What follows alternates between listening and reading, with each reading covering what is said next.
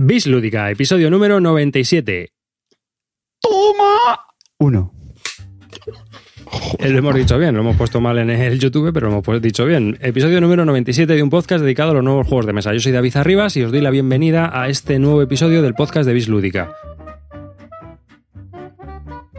Este podcast dedicado a los juegos de mesa y conmigo pues están los tres monstruos de siempre. De izquierda a derecha como siempre, para que no se me equivoquen a la hora de hablar, pues tengo a Clint Barton, Buenas noches, chavalería. Vuestro pequeño ídolo local is back again.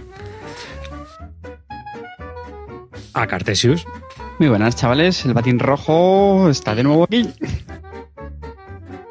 y al hombre de la melena ardiente, Buenas, ¿cómo estamos? Saludos a todos. Hoy me he cepillado bien la calva, le he sacado lustro para todos vosotros y vosotras. Porque solo hay una chica. Un momento. en el directo.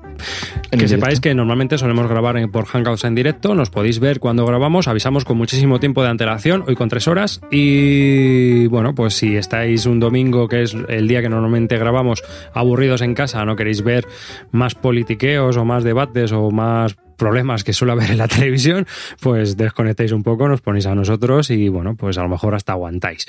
Eh, por otro lado, pues eh, si nos estás escuchando en tu MP3, en tu coche, en el autobús o allí donde nos escuches, pues bienvenido y espero que lo pases bien. Hoy eh, vamos a explicarte un poco las formas de contacto, como siempre, que tenéis nuestra página web, eh, bisludica.com, tenéis nuestro Twitter, que es arroba bisludica, que es donde últimamente es donde más tenemos en cuanto a comentarios, charlas, eh, fotografías, etcétera, ¿no? Podéis contactar con nosotros y podéis comentaros todo lo que queréis. Y luego, pues, por supuesto, eh, podéis mm, escribirnos, aunque eh, si tenéis una consulta o lo que sea, lo mejor es que escribáis en una comunidad que tenemos en Google Plus, que es una especie de foro. Y ahí, pues hay veces que ponemos también fotos de partidas y cosas así. Y tenemos un correo que es bisludica.gmail para las otras cosas, principalmente, ¿no? Normalmente ya no contestamos por ahí eh, pues a las dudas o lo que sea, porque preferimos que sea en la comunidad y así la compartimos con todos, ¿no? No queda una cosa entre eh, una persona y nosotros, sino que eh, se comparte con 400 y pico miembros que hay ya en la comunidad y, bueno, pues alguien más lo podrá leer y, eh, seguramente que le venga bien incluso participar en, en la charleta. Y sin más, pues vamos a comenzar eh, este podcast de Bislúdica con un tema muy, muy guay que se ha preparado Clint Barton. Se lo ha preparado, yo creo que es la primera vez que se prepara algo. Bueno, eso dice, eso dice. Vamos a ver. Vamos a ver si se lo ha preparado. A, a mí me tiene que contar un día como lo, a ver su, su mujer, ¿no? A ver qué es lo que qué, qué es lo que prepara él, porque es que tiene que ser Larso, ¿no? Yo vengo aquí y aquí todo hecho. Dime, Y sin mirar la Wikipedia, ¿eh? Y sin mirar la Wikipedia. Escúchame, no me he preparado una mierda, nada, como ya sabéis, pero yo hablo, yo por hablar hablo, ya está. no tengo problema. Vamos a ver, No expansiones. nos, cabía, no nos cabía ni una duda. Estaba claro. Tema de las expansiones. A ver, yo empecé en esto de los juegos. Un momento, un momento. Antes ¿Eh? de empezar, antes de empezar. Vamos a hablar de nuestro patrocinador, porque este programa sí tiene hoy patrocinador, que es Toma. Dracotienda, una tienda online que podéis encontrar en dracotienda.com. Es una tienda online de juegos de mesa, juegos de rol y muchos tienen un gran catálogo de importación, ¿no? Es una tienda impresionante en cuanto a catálogo. Siempre están al corriente de las novedades y es una tienda que yo normalmente suelo utilizar. O sea, yo soy cliente habitual de esa tienda, así que no hay mejor recomendación por parte mía porque es- soy uno de sus clientes. Entonces, pues eh, es recomendaros esta tienda que, la po- que está situada físicamente en Córdoba, aunque, bueno, pues se puede encontrar en dracotienda.com y que tiene un porrón de juegos de mesa. Entre ellos, muchos de los que vamos a hablar hoy y de los que, de las expansiones y todo también de las que vamos a hablar hoy. No sé si alguno quiere comentar algo sobre esta, esta tienda online, pero yo creo que todos somos clientes, ¿no? Sí. Sí. Mm. Correcto.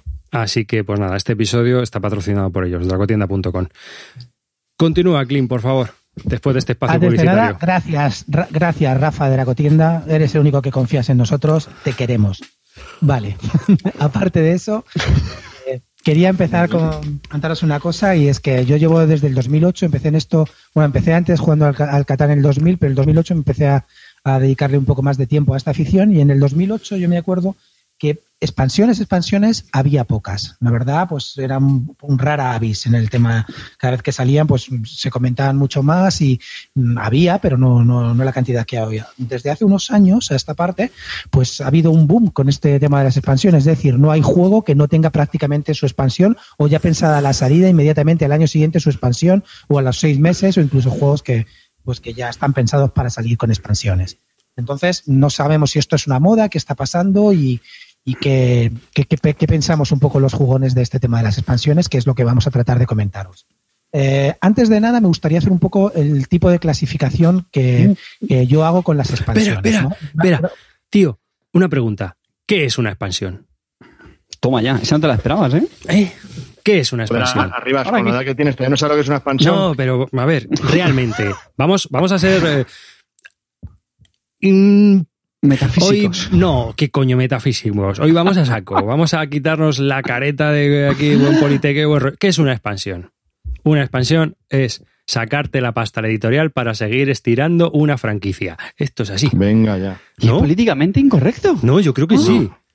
¿No? ¿Eso es políticamente correcto? ¿Es una opinión Tú te has correcta? preparado, te has preparado esa definición, de- de- de- reconócemelo. Se me ha ocurrido hoy a las 4 de la tarde, después Ah, de un vino bueno. de Rioja. Estaba tomando el río y estaba yo allí en un bar y he dicho, ostras, esto lo tengo yo que decir, macho. Te he tenido que buscar el hueco. Eh,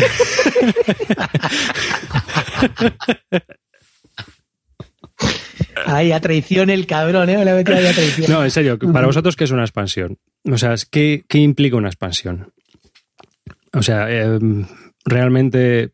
¿La veis a veces Pero- necesaria? ¿La veis un gasto? Me cago en la leche, soy un completista de mierda y me voy a tener que gastar Vamos la a ver, pasta. yo, yo creo que como editorial, si me pongo desde el lado un poco del empresario, como editorial, una expansión te permite relanzar el juego base que tú ya tienes olvidado hace unos años, o hace un año o, o varios años, y te lo vuelve a meter en las, en las hot lists de estas de la BGG y te vuelve un poco a relanzar el juego base, porque la gente que se interesa por la expansión, pues vuelve al juego base. Te permite poder relanzar un poco las ventas, un punto de ventas que no creo que sé si será muy alto o no, pero debe ser interesante. Y es decir, te vuelve a meter el juego que estaba prácticamente olvidado entre la- el mare magnum de juegos nuevos que aparecen, pues te lo vuelve a poner un poco en, en, en las listas. Y luego, aparte de eso, pues es una forma de, de sacar dinero y de poder vender tanto la, la expansión como el juego base. Eso es para mí.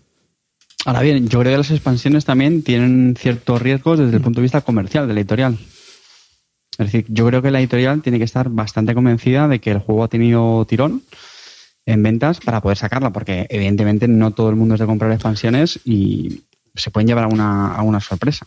Yo supongo que cuando sacan unas expansiones porque esos números han funcionado y así lo hacen, pero, pero pienso eso, que no, no todo el mundo las compra, no todo el mundo tiene por qué llamar la atención, no todo el mundo es tan completista en esta, en esta afición y, se las pueden comer con patatas. Ah, yo no creo sé que si ha sido el caso de alguna, pero... El jugón es más completista, pero es una minoría, como bien tú dices. Ah, pero exactamente, yo creo, yo creo que las expansiones muchas veces están decididas ya en cuanto al nivel de ventas que va a haber. Es decir, ellos ya tienen un cálculo, y yo creo que aproximado, de cuántas expansiones venden por miles de unidades vendidas del juego base. Entonces, cuando Hmm, saben, saben que cuando han vendido 3.000 expansiones, a lo mejor venden 500. O sea, cuando venden 3.000 juegos base, pues a lo mejor Hmm. resulta que ellos saben que venden 500, 700 o 1.000 de este tipo, o creen que van a vender, obviamente, porque siempre es una predicción, no es una ciencia exacta. Y, eso por un lado. Y luego yo, mm, yo, yo creo que, que lo que hacen es muchas veces estirar la franquicia, ¿no? Y vamos a hablar de ello un poco más tarde, pero como el caso, por ejemplo, del Spiel des Jahres. En el Spiel des no hay juego que no salga que al año siguiente no saquen la expansión para intentar seguir estirando las ventas de ese juego. Es lógico. Luego ya tienes juegos como el Carcassonne, que eso es una ristra de expansiones que ya asusta, ¿no? Que es ya el, el colmo. Y, Yo, yo quiero sí. decir, aparte de lo que ha dicho Carte, como de la propia editorial, de la parte del diseñador, yo creo que a lo mejor se ha quedado con alguna idea por ahí suelta y si ve que el juego tiene tirón o en vez de hacer otro nuevo juego, puede enganchar esa idea que tenía y la hace expansión, a- o sea, como una extensión más del juego. Pues eso es lo que yo quiero pensar y creer. Yo, yo pienso, yo pienso que las editoriales, eh, cuando sacan un juego, eh, ellos tienen claro que si el juego tiene un mínimo de éxito, es decir, un mínimo de ventas, enseguida le van a pedir al autor que esté pensando en una expansión. Eso está claro. ¿no? Yo, yo no creo, como se está comentando aquí en el foro, que sea como ya en los videojuegos, ¿no? Que ya está pensado las franquicias para salir enseguida sacar expansiones. Yo creo que no. Yo creo que el juego sale y si el juego tiene un mínimo de ventas y está respaldado por, por las cifras, pues enseguida le ponen al autor a pagarle, no sé lo que le pagará, le pagarán un poco menos, supongo, y pa- para que piensen en una expansión y nada más. Yo creo que hay juegos que, aunque puedan estar pensados para expansión, pues luego si no venden no la van a sacar. Eso está más claro que el agua. Pero entonces, una vez que el, juego tiene éxito, pues piensa en la expansión y para mí juegan en lo que, lo que he comentado. Como empresa, pues tengo un lanzamiento de un juego mío que estaba olvidado de hace un año o dos años y vuelve a estar ahí en el candelero. Tampoco dura mucho ese momento, pero ahí está. Entonces, me supone un pico de ventas para quitarme material remanente y nada más. Eso es lo que yo pienso. Yo aún sigo pensando que no, no, no se cree, bueno, salvo, salvo como eso comentaría ahora en la clasificación, eh, juegos que sí que están pensados para expandirse directamente, ya están pensados, pero desde la propia casa base y, y, tú, y tú desde el momento que lo compras ya sabes que va a ser expansionable, tipo eh, Imperial Assault, tipo X-Wing, tú eso ya lo sabes. Es, pero eso, es, una política de negocio como tiene Fantasy Flight Pero es que eso, eso ya roza el DLC, y yo creo que como los videojuegos, ¿sabes? O sea, ya directamente son expansiones DLC que, que están pensados que te van a trocear más cachitos y te los van a sacar por, por fascículos. Pero antes de seguir, yo quiero mm, preguntaros, esto no es moderno porque realmente viene desde atrás, ¿no? O sea, yo he estado pensando también esta tarde, Rioja tras Rioja, y, estaba yo dándole al coco y digo, joder, es que esto, ¿cuándo empezó realmente? ¿no? Estuve dándole el coco y a mí me huele, bueno, esto más que nada yo creo que quizás empezó con, sobre todo los juegos de miniaturas, que son siempre expansionables, incluso con los juegos de rol, ¿no? Esto empezó ya con el Dungeons and porque realmente sacaron el juego base y empezaron a sacar como expansiones que eran la continuación de, ese juego base, que era el Dungeons and la caja roja. Y luego, por ejemplo, juegos de mesa como el Cosmic Encounter en su momento, que lo, sacaron, pues eh, que lo salió por Aeon, que era una empresa que montaron eh, los diseñadores para sacar el juego, también empezaron a sacar expansiones allá en los años 80 y hubo 11 o 12 expansiones, ¿no? Incluso una vez que el juego ya de esa editorial desapareció, se vendían lotes en eBay del juego con todas las expansiones y alguna yo vi por más de 1.100 euros. Y venderse, ¿eh? Venderse por más de 1.100 euros. O sea que, que es, acojonante también un poco lo que se puede mover en el mercado de, de coleccionismo.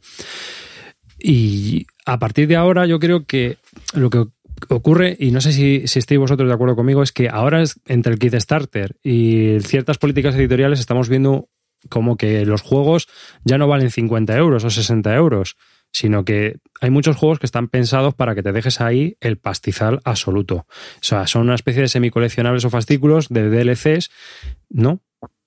Continúa, David, que te he visto con ganas.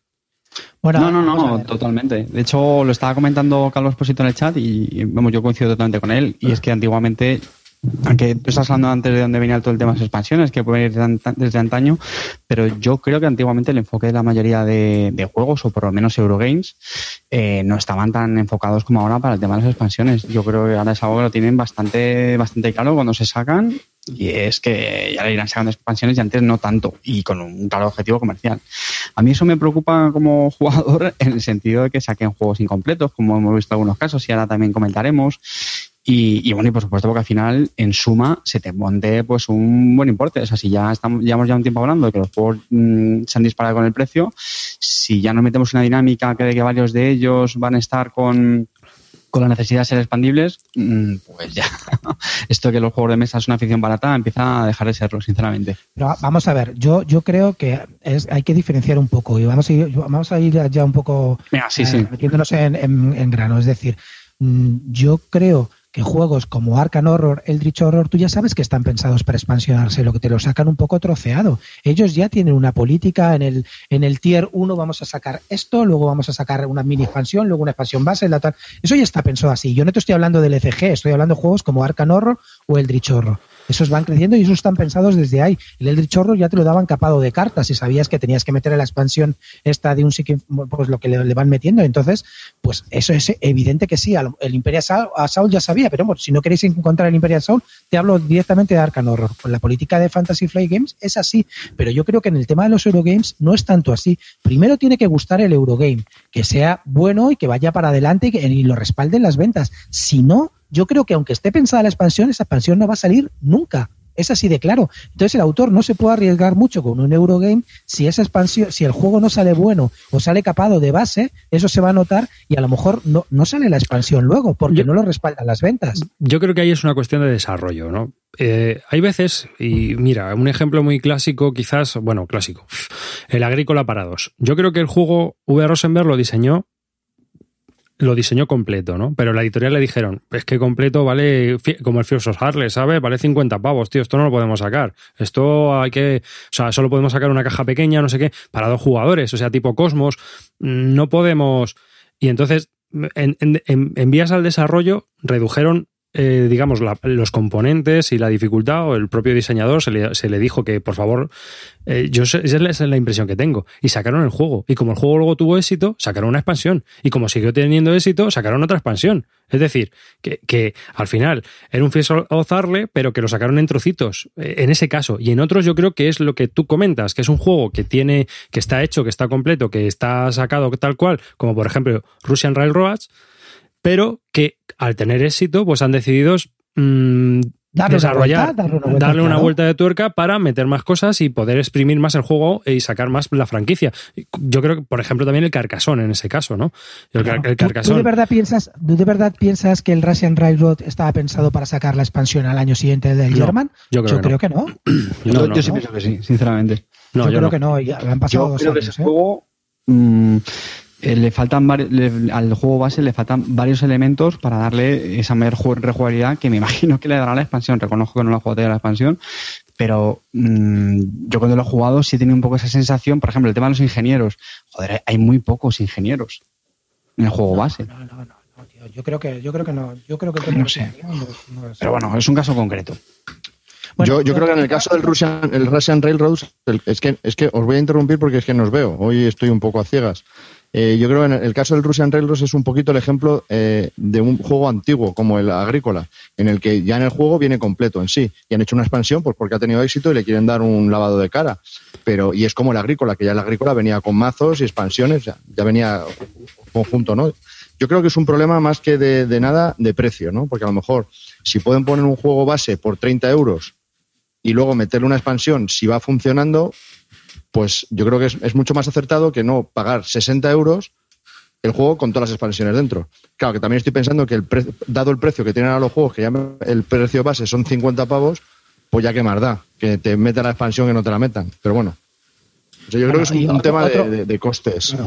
Bueno. ¿me dejáis que haga la clasificación que yo tengo para por supuesto, pues sí, sí, sí, eso es lo que te iba a decir. Y para eso me he preparado, cabrones de mierda. ¿Eh? ¿Cómo te pones? Vamos a ver. Yo tengo una clasificación para expansiones, ¿vale? Para mí, mm, ahí, bueno, esto, estas, como todas las clasificaciones, ya sabéis que son subjetivas. Luego podéis añadir, si no os ha convencido, aquí desde el foro me podéis añadir alguna alguna, algún, algún ítem más. Para mí están los juegos, primero, las expansiones que añaden simplemente rejugabilidad, es decir, ya sea en modo de mapas, como puede ser el Age of Steam con los mapas, el Power Grid con los mapas, incluso el Concordia que han salido ahora, o y, dentro de esta rejugabilidad también pueden ser los módulos que saca Queen Games. Al, juego base, siempre normalmente suele sacar eh, una expansión con tres módulos que tú los puedes añadir a tu gusto, puedes añadirle uno, el dos o tres módulos, pero esto simplemente no altera básicamente el juego base, le añade algunas cositas, pero la forma de jugar es la misma. Simplemente te añade, pues eso, rejugabilidad, aleatoriedad, etcétera. ¿Vale? Eso es un tipo de expansiones. Dentro de, hay otro, luego otro tipo de expansiones en que cambian radicalmente el juego base. Es decir, eh, el juego base. Pues, has hablado de la primera clasificación, yo creo que hablamos sobre ella y luego ya seguimos con lo siguiente, si te parece, porque. ¿Vale? Sí, sí, vamos. Vale. Eh, mm, bueno, luego hablamos de ese tema. Yo creo que, que es, es la típica o clásica expansión que hemos visto siempre. Sacamos un juego completo o sacamos un juego y como vemos que tiene éxito tipo Carcassonne, pues sacamos una expansión que le otorgue rejugabilidad, que cambie algunas cosas a lo mejor, incluso que pueda llegar a cambiar algunas cosillas, o que añada más dificultad y que se convierta en más juego. Y bueno, pues es, es la clásica. Dime, David. Eh, mira, me gusta que hayas hecho este, este paréntesis por tipos de, expansiones para ir comentándolos. Eh, a mí creo que este es el tipo que más me gusta y explico por qué. Los ejemplos que tú has dado, Clint, por ejemplo, los mapas de la alta tensión, los de Age of Steam, los de Age of, perdón, Industry, creo que también están muy bien. son expansiones que me gustan. ¿Por qué?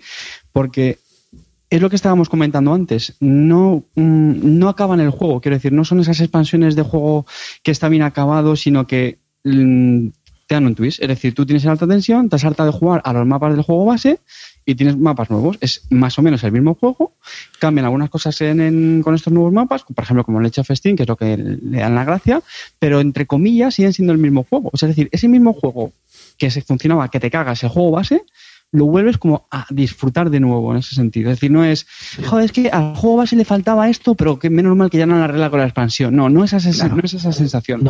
O, por ejemplo, hay vicios, o por ejemplo, hay mapas que ya tienes vicios, que vas siempre a, por determinadas cosas y al cambiarte el mapa, pues ese vicio se pierde. Es decir, vuelves a tener la misma forma de jugar, pero en otro mapa diferente y hay que ya buscar otra, otras formas de, colocarte o de, o de, moverte por el mapa, ¿no? Por ejemplo, Valentín Morilla se está comentando, las, las expansiones que añaden un quinto jugador son una mierda. Estoy totalmente de acuerdo. A mí, un quinto jugador me parece un añadido para un juego pensado a cuatro, meterle ahí un barullo que no vale para nada. Por ejemplo, la del Zolkin, que añade el quinto jugador, es una basura humana que se lo podían haber metido en otro lado porque para mí un quinto jugador sobra, es innecesario. Estaba pensando para cuatro, no añadas nada más. El quinto jugador de Orleans, para mí, innecesario también. Es un juego pensado para cuatro, no me añadas como expansión un quinto jugador y te creas que me va a gustar más. Eso no es así. A mí las expansiones que añaden jugador no me gustan. Al final lo único que añaden es entreturno. Efectivamente. Porque es que siempre te pasa igual, no sé, cuando ya empezamos a hablar de cinco jugadores, de seis jugadores, hay que buscar juegos específicos para cinco o seis jugadores que no tengan un entreturno muy largo, por lo menos yo, ¿sabes? O sea, yo tengo una serie de juegos a seis jugadores y no me suelo salir del guion, porque es que seis es un número muy malo, a no ser que sea un 18XX. Mm. O sea, es. Eh, o algo así que sepas que vas a estar todo el día, pero. Claro. ¿Habéis probado la expansión del quinto jugador del Solkin? No. Es que me parece. Pero sí, se, me haría un poco duro. O sea, he sentido un juego que estaba pensado para cuatro y que iba aniquilado a cuatro, tío. La verdad que no, me parece innecesario, totalmente de acuerdo. Pero por eso para mí eso no es añadirle rejugabilidad. Yo rejugabilidad me refiero, pues no sé, a añadirle nuevos mapas. Por ejemplo, la expansión, lo que han hecho con la expansión del Russian, eh, del Russian Railroad, del German Railroads. Han añadido han añadido como tres módulos, ¿vale? Un módulo para solitario, eso está muy bien, es decir, un módulo para solitario, pues si te lo hacen bien y está bien pensado, pues es, es, un añadido que, oye, que no es que te lo haga comprar la expansión, pero pero dices, oye, mira, pues a lo mejor le puedo sacar más partidas jugando yo solo. Luego, además, añaden un, un mapa nuevo, es decir, con nuevos tableros, con un nuevo mapa que te cambia un poco los vicios que tenías del primer mapa. Y, y para colmo añaden un elemento que es el cowl, que sirve para los dos mapas, para el mapa nuevo y para el mapa anterior, que le da mucha más variable al mapa antiguo y es decir, ya no vas a, lo a, por lo que siempre ibas en mapa antiguo. Esa es la expansión perfecta para mí. Es decir, no me cambia el sistema de juego, me añade cosas nuevas que me interesan y que si lo he jugado bastante, como es mi caso, pues me encanta. Es verdad que, como dice Calvo Espósito, que estoy leyendo por aquí, que nosotros en realidad no necesitamos expansiones para juegos que ha jugado dos veces. Sí, efectivamente, no. Pero yo creo que hay muchas veces que te lo compras porque el juego te gusta y dices, bueno, si me gusta, pues lo mismo, luego, luego le echaré más partidas y... Puro completismo. Puro completismo hay un poco de completismo. Y vamos a hablar de ello después. Todo lo tenemos, hmm. todo lo tenemos, eso está claro. Pero para mí yo eso no lo veo un defecto. Es decir, mm, otra cosa, para mí completismo absurdo e idiota es ver, irte a la BG Gestor y pillarte por cinco pavos una carta que no hace nada más que es una mierda de carta que está ahí, que ahí es de promo, sale Tom Basel. Pues hombre, ¿qué quieres que te diga, tío? ¿Sabes? Eso, pues eso para mí sí que no es una no, no sé. o las que vienen, o las que vienen en las Pielbos, por ejemplo, también, que a veces vienen en expansiones y bueno, pues son, son cosas que dices, pues vale, pues si la tienes bien, pero eh, ni lo usas. Algunas están entretenidas, pero es que tampoco son necesarias, o sea, porque no vienen en el juego base, están, están pensadas para, pues eso, como promoción en una revista. Hay una cosa que, eh, no sé, que os voy a preguntar. A vosotros, en este tipo de expansiones, y unas son los añadidos opcionales. ¿A vosotros no os parece que muchas veces meten demasiadas cosas y al final joden el juego porque lo convierten en algo asimétrico o realmente, hostia, ¿y ahora qué metemos de opcional? ¿Sabes? Porque algunas son como handicaps que, pueden ayudar o, perjudicar a algún tipo de estrategia básica del juego, lo que sea. Y no hay veces que creéis que puede a lo mejor llegar a, cambiar el juego en el sentido de que, joder, y ahora ves qué, qué metemos, qué expansiones metemos. Por ejemplo, Alhambra, que tiene seis expansiones, pero cada expansión tiene cuatro módulos. Entonces tienes que decir, ¿y ahora qué meto? ¿Ahora qué no? ¿Ahora qué sí? ¿Ahora qué tal? Al final eso a mí me parece contraproducente. No sé qué pensáis. Hombre, yo creo que todo lo que sea siendo opcional, yo no lo veo tan negativo, sinceramente. Pero a ti no te parece que dar muchas opciones a veces es negativo.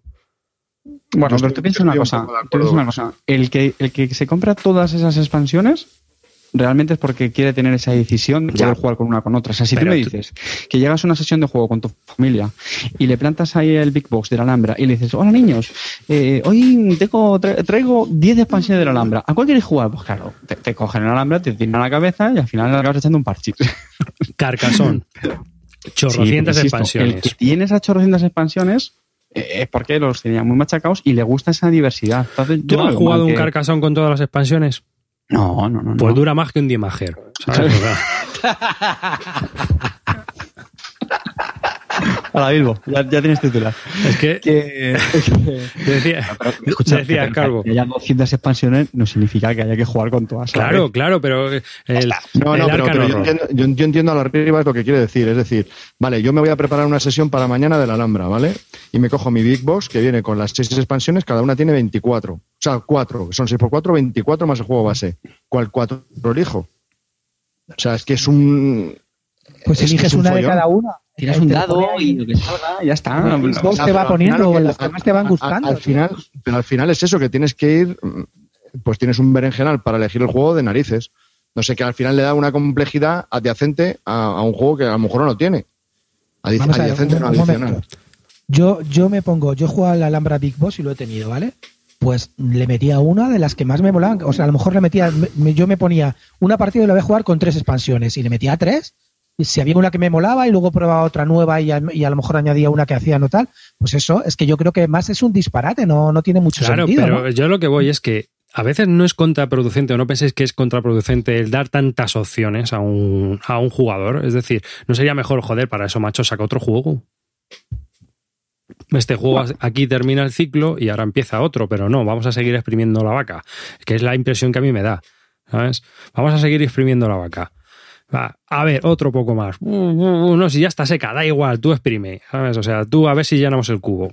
Es que es, la impresión que yo tengo, pero que realmente eh, como jugador la elección es contraproducente. O sea, llega un momento en que yo creo que el juego, las expansiones saltan el tiburón. O sea, ¿no?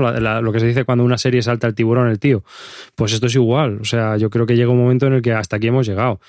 Eh, y luego, caso aparte, que no lo hemos comentado, o en el chat lo había comentado el Smithkin, las expansiones de Wargames, ¿no? Como Combat Commander o demás. Y también un poco las de miniaturas, que esas añaden, pues eso, cada libro de, ejército, cada libro de expansión, pues añade un montón de cosas más, de ejércitos más siendo más o menos las mismas reglas, porque entra, entra dentro de esta categorización que tú has comentado, Clint, y de la siguiente que vamos a hablar después.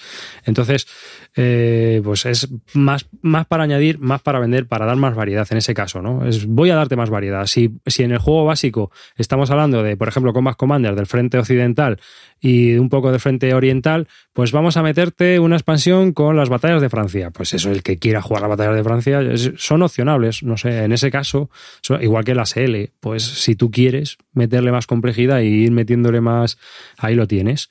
¿no? En ese caso sí, es un poco así, de esa, de esa manera. En general son más escenarios, es decir, más puntos de vista o más batallas diferentes para poder jugar y disfrutar del juego base, en este caso. ¿Alguna cosa más sobre esta primera categorización? Venga, pasamos a la siguiente. Dale caña ahí. La segunda, la segunda son las expansiones, para mí que cambian radicalmente el juego base. Es decir, lo cambian de una manera o bien porque el juego base no funcionaba y han tratado de corregir algunos errores, o bien porque han cambiado, cambian directamente el sistema de juego y al final se aparece otro juego, ¿no?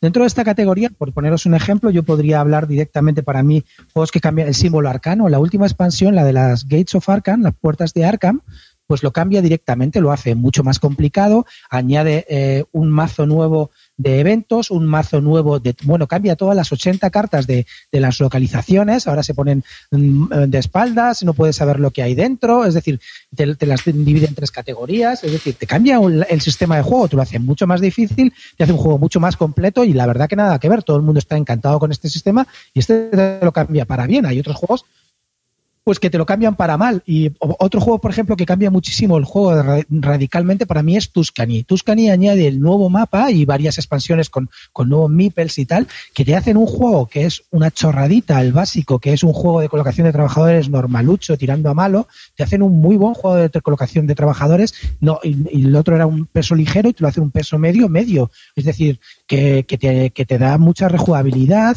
y además con toda la cantidad de expansiones que tiene, pues te lo cambian para en el sentido bueno.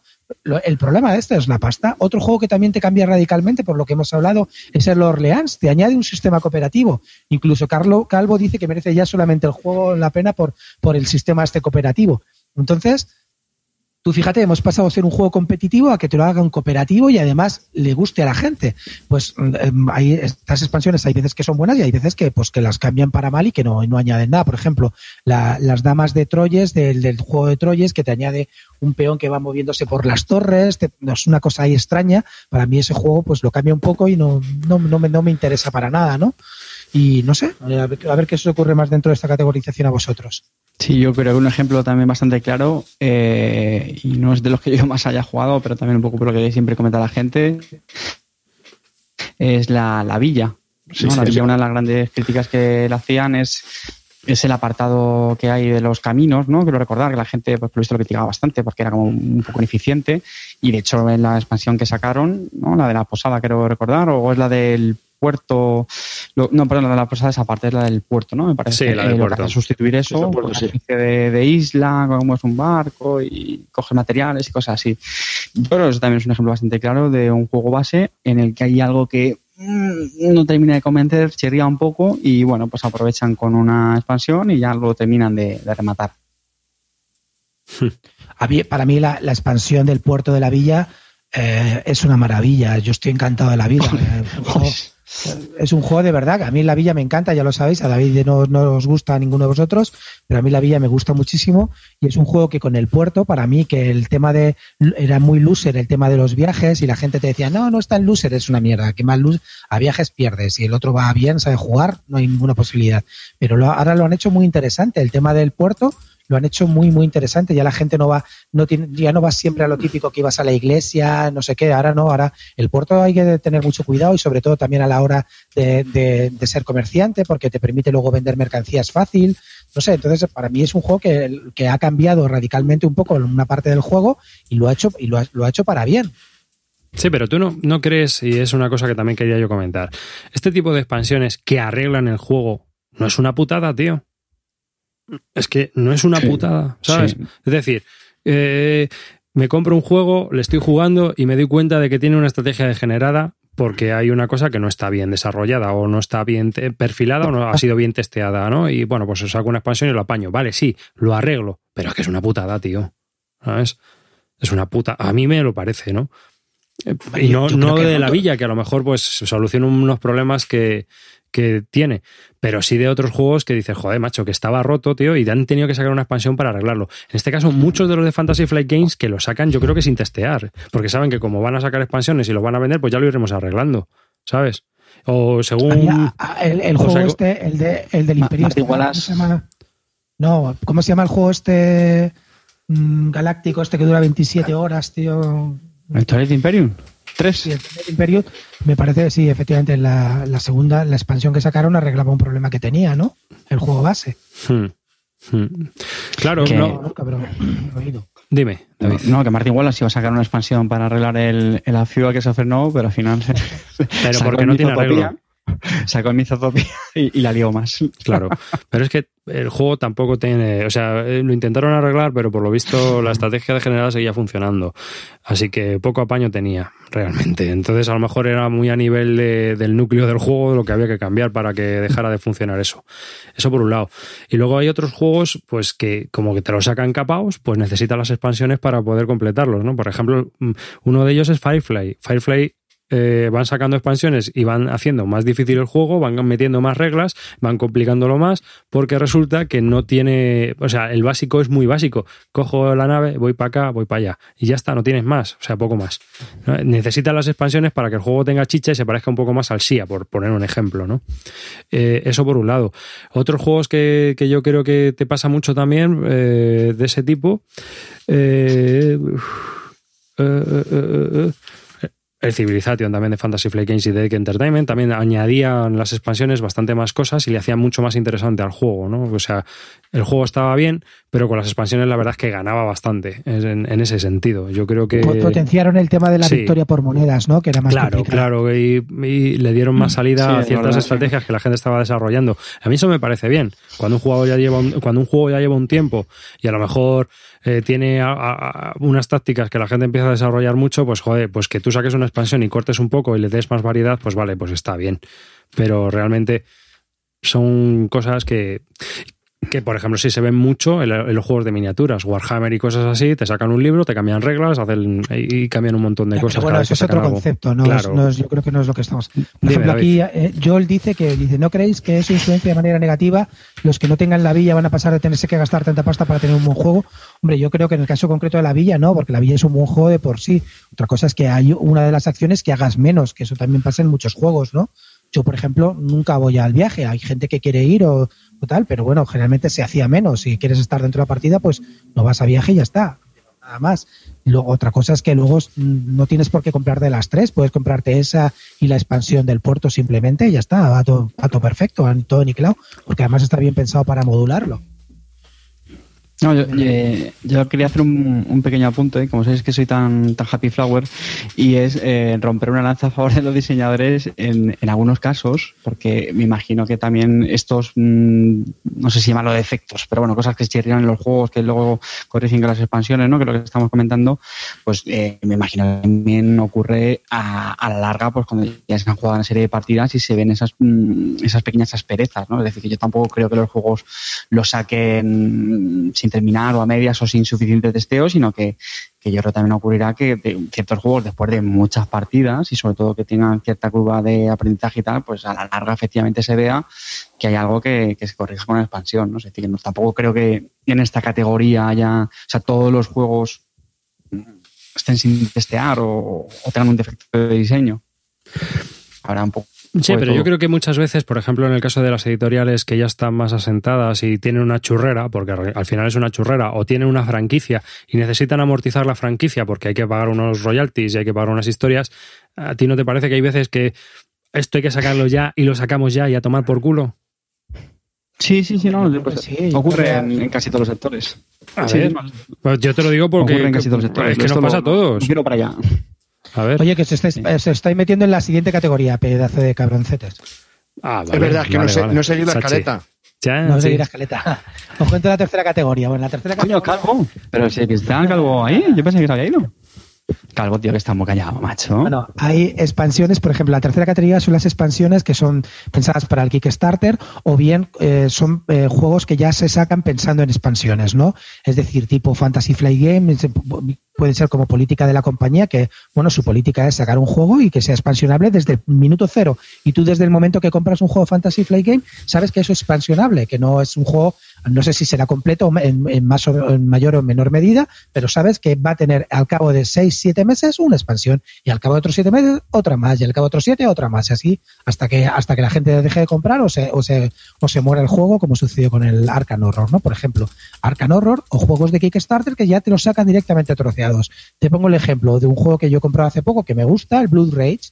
Blood Rage es un juego que salió troceado. La expansión del quinto jugador te la vendían aparte, directamente cuando es un juego que podía ser perfectamente un juego de cinco jugadores y yo estoy seguro que está pensado para ser un juego de cinco jugadores, pero tienes que pagar 33 pavos más aparte de los 100 que ya estabas pagando. Luego, es verdad que en el Kickstarter te daban otras expansiones, pero aquí que yo creo que el tipo, el Eric, el Eric Emelan, como viene de Fantasy Fly Game, ya sabe, o bueno, no sé si viene de Fantasy Fly Game, pero está muy metido en el tema de las expansiones, como pasó con el Thunderstone y todas estas, pues el tipo ya se lo conoce y el, el tipo clavó los, los los, por ejemplo, los dioses de la, expansión de los dioses o la expansión esta de los místicos de Midgard, sabía que eran partes del juego base, pero ellos lo han troceado, te lo metían como strange del Kickstarter y ahora a la gente que quiera comprarse entre el Kickstarter se lo venden suelto.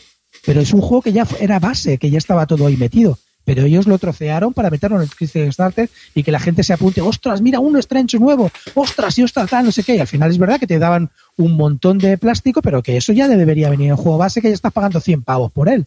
¿No? Sí, sí.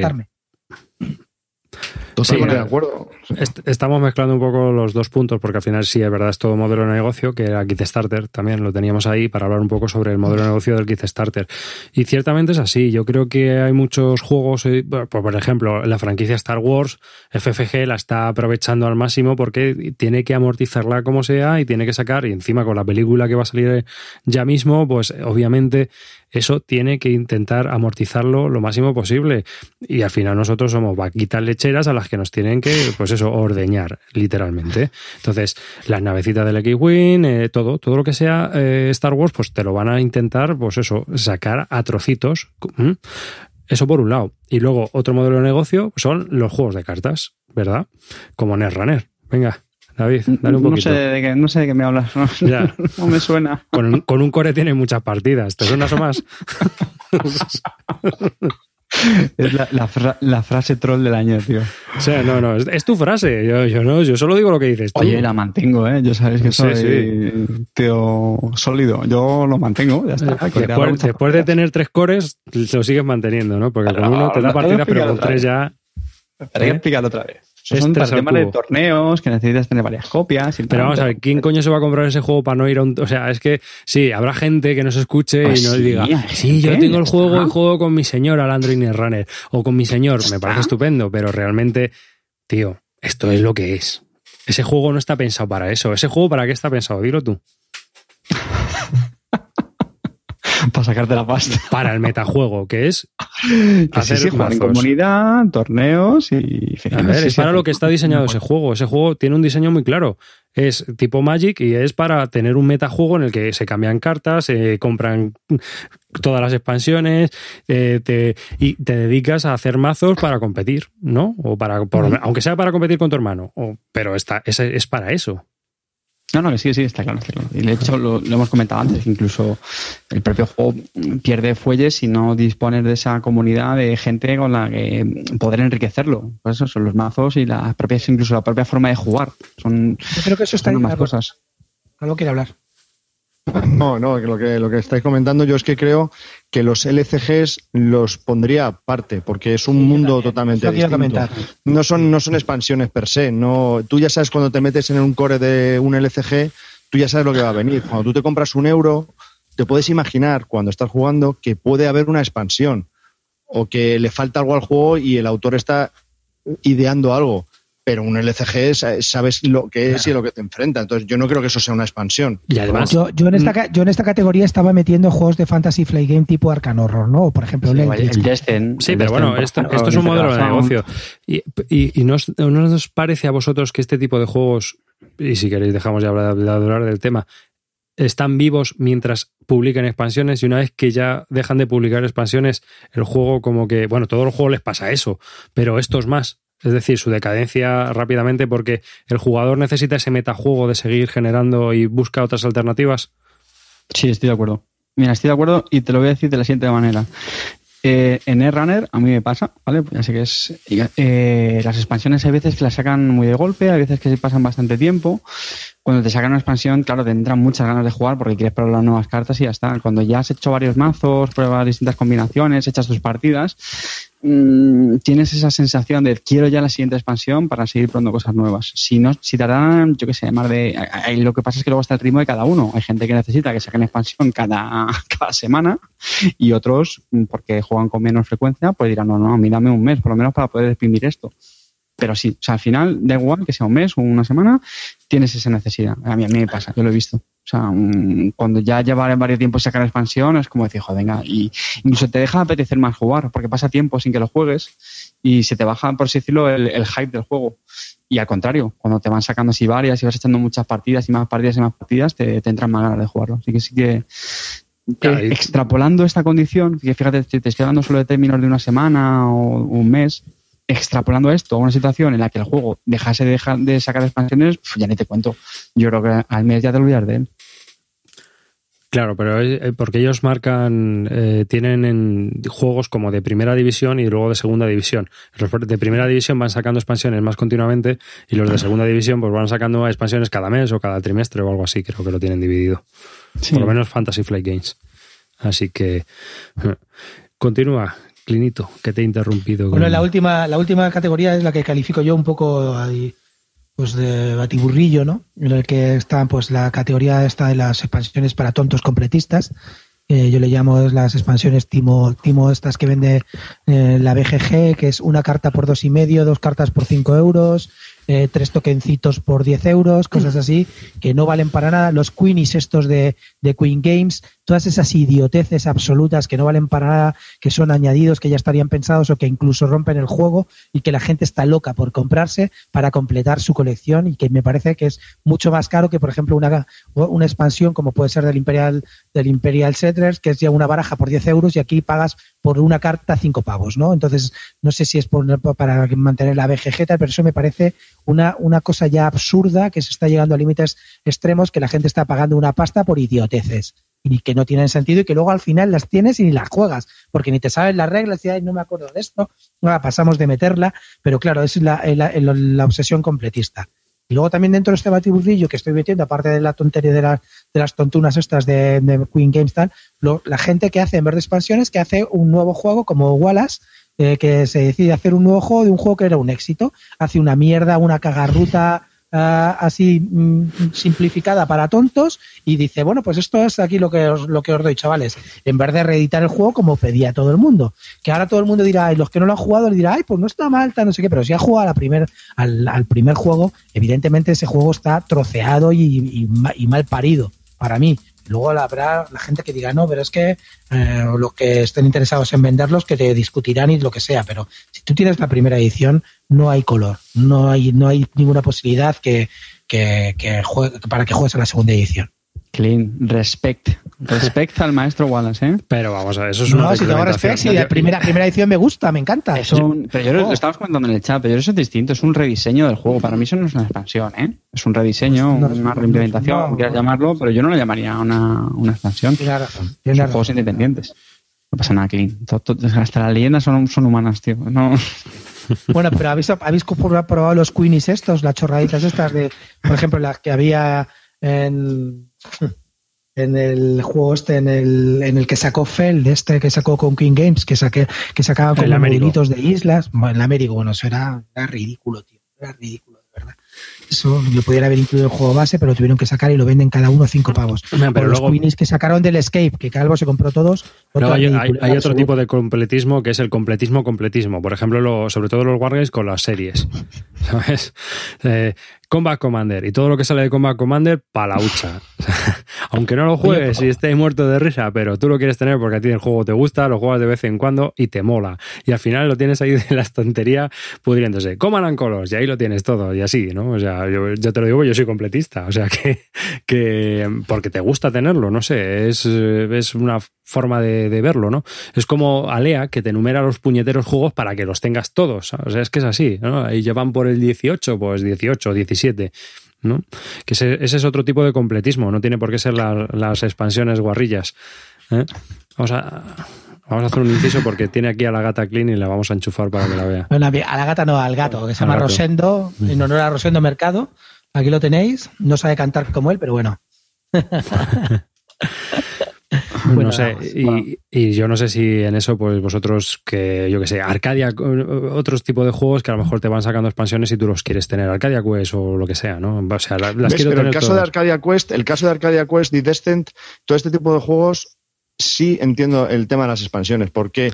Porque es un ciclo, es como, es como un ciclo que tú juegas, tienes un escenario con varias misiones, seis misiones, acaba y ya sí puedes volver a jugar otra vez los seis escenarios, pero la campaña de esos seis escenarios, pero no es lo mismo. Entonces, sí está bien que te saquen un módulo aparte, con más bichos, con nuevos escenarios, con nuevas losetas, pues para crearte otra vez ese mundo, ¿no? Pues yo creo que esas expansiones sí las veo bien, es más, las veo hasta necesarias. Y entiendo que cuando saquen el juego base ya tengan pensadas las expansiones. Entonces, eso me parece bien. Pero yo me refería más, o creo que lo que estamos hablando es más del tema euro, de un juego que está cerrado, está completo, y le añaden una expansión. Ya. No, pero ahora estábamos hablando de completismo, o sea que. Ah, no, sí, sí, yo soy el peor para esto también. O sea, yo, aunque no me moleo, yo si sale algo más, yo lo tengo que pillar. Sacar una expansión para el ajedrez y ahí estamos, o sea, fijo, mm. en el preorden. O sea, que es así. Bueno, venga, va. Ahora vamos al granito. ¿Qué os parece si hacéis un top, un top 3 de vuestras mejores expansiones? Pero No así, tienes por qué ser eh, el así, en directo. En, en- allá No, en no caliente. puede. Tío, Es lo, que hacemos. tío. Es lo que, Pero- ah, es lo que hacemos, seguir la escaleta, seguir la escaleta. que vamos a ver, lo que os quiero comentar me lo es, tengo que no pensar, tiene, ¿eh? por, no tiene por qué ser el juego que más os guste, sino una expansión que, que con- consideréis que es imprescindible para jugar el juego y decir, oye, pues yo este juego lo juego, no lo juego si no es con expansión. ¿Vale? Hmm. Venga, Clint. Vale. No, empezar. A ver, ¿quién quiere empezar? respira Habla tú ahora, Bueno, venga, empiezo, empiezo yo. Para mí, una de las expansiones que es la primera expansión que he tenido y la que más cariño eh, tengo es eh, del Carcassonne. Es la Princesa del Dragón. Me parece que siempre lo he dicho, es una expansión mm, necesaria para el juego que le da un puntito de puteillo que es muy interesante y creo que es una expansión que se debería se puede conseguir por muy poco dinero y que debería de venir dentro del juego base. Para mí esa la expansión de la princesa y el, y el dragón es un básico para jugar al Carcassonne, Hmm. por ejemplo. Pues yo voy a hablar de otro juego, un juego familiar, el Dixit, porque sin expansiones, eso de la rejugabilidad con la family se acaba rápido. Entonces siempre está muy bien tener un par de expansiones para el Dixit porque Sí. le añade mucha rejugabilidad, añades un quintal de tarjetitas y el juego es mucho más, más divertido, con más opciones. Ese- esa es una de las expansiones que yo creo que son muy necesarias si tienes ese juego. Una que me gustó a mí mucho fue Clash of Cultures Civilizations. Eh, me gustó mucho, sinceramente. Eh, aporta un montón de civilizaciones nuevas, me parece que son 14. eh, aporta unidades nuevas, los esperados elefantes que faltaban en el juego básico, caballería, hay piratas. mm, cada civilización tiene un track de tecnologías diferente. Hay edificios, hasta tres edificios nuevos. Eh, francamente, no, no me lo esperaba tan, tan, tan, tan completa. Es un, ju- un juego base, Clash of Cultures, que me gusta mucho y de por sí está muy bien, pero es que esta civilización, a poco que lo tengas muy trillado, me parece un must-have. Muy recomendable. Bueno, yo otra que os va a sorprender porque nadie se la espera, pero para mí era imprescindible, es del Ticket to Ride el 1910. Me parecía una basurilla con las cartas esas pequeñas que te la daba el Ticket to Ride. Bueno, si tenéis el, base, como lo tengo yo, el Ticket to Ride eh, 1910 que te da, te da, te lo balancea en los objetivos, te hace los objetivos más, te da, añade diferentes modos de juego y te da las cartas de, de trenes mucho más grandes, como deben ser, como pensi- haber pensado al principio. Yo es un juego que jamás juego sin la expansión de 1910, el Ticket to Ride. Segunda ronda. Yo, otras expansiones que no quiero olvidar y que me que hacen necesarias en el juego es, son las expansiones del Dominion. Me da igual cuál, mm, pero son muy necesarias porque el juego base, después de 8 o 10 partidas, mm, ya te- se te queda muy cortito ¿no? de, de juego porque le pillas mucho los combos y bueno, ya empiezas a ver todo y te puedes resultar aburrido. Sin embargo, si te compras dos expansiones, hay algunas mejores que otras, pero si te compras dos expansiones, tienes tantas opciones que ya no está tan claro por dónde tienes que tirar, ¿no? Entonces, y eso me, me gusta mucho y creo que, que es muy necesario para el juego, que hace que si no el juego se quede muy. que coja polvo en la estantería muy rápidamente. Sí, la verdad es que... No, que qué raro que no haya salido eh, el juego Dominion hasta ahora, ¿no? Yo creo, en todo lo que vamos hablando de Sí, expansiones, sí, porque sí. Es, es un paradigma, yo creo. Eso, eso iba a comentar yo también. Mira, me lo has quitado de la boca porque eh, ese tipo de juegos es que piden expansiones, nada más comprarte, abrir la caja básica y jugar un par de partidas. Dices, juego, si esto tuviera expansiones ya sería la caña. Es que, vamos, te lo está pidiendo el cuerpo. Y otro de lo que no hemos hablado es el Rift for the Galaxy y el Rift for the Galaxy. Sí, también. también. Eh, voy a hablar ahora de esa. A ver, una cosa, del, del- del- a ver, ya que hay tanta la gente ha salido ha sacado el dominio y ya se vuelve loca. La mejor expansión del dominio para vosotros. No, es que yo solo tengo dos, tampoco sabría decirte, y no me ¿Cuál acuerdo es la que cuál más es. No, gusta joder. de las, de- de las dos? Yo, la A mí, yo, pero- sin duda, para mí, prosperidad. Yo también iba a decir eso. Pero tampoco he jugado muchas, ¿eh? Creo que he jugado Terramar, Prosperidad.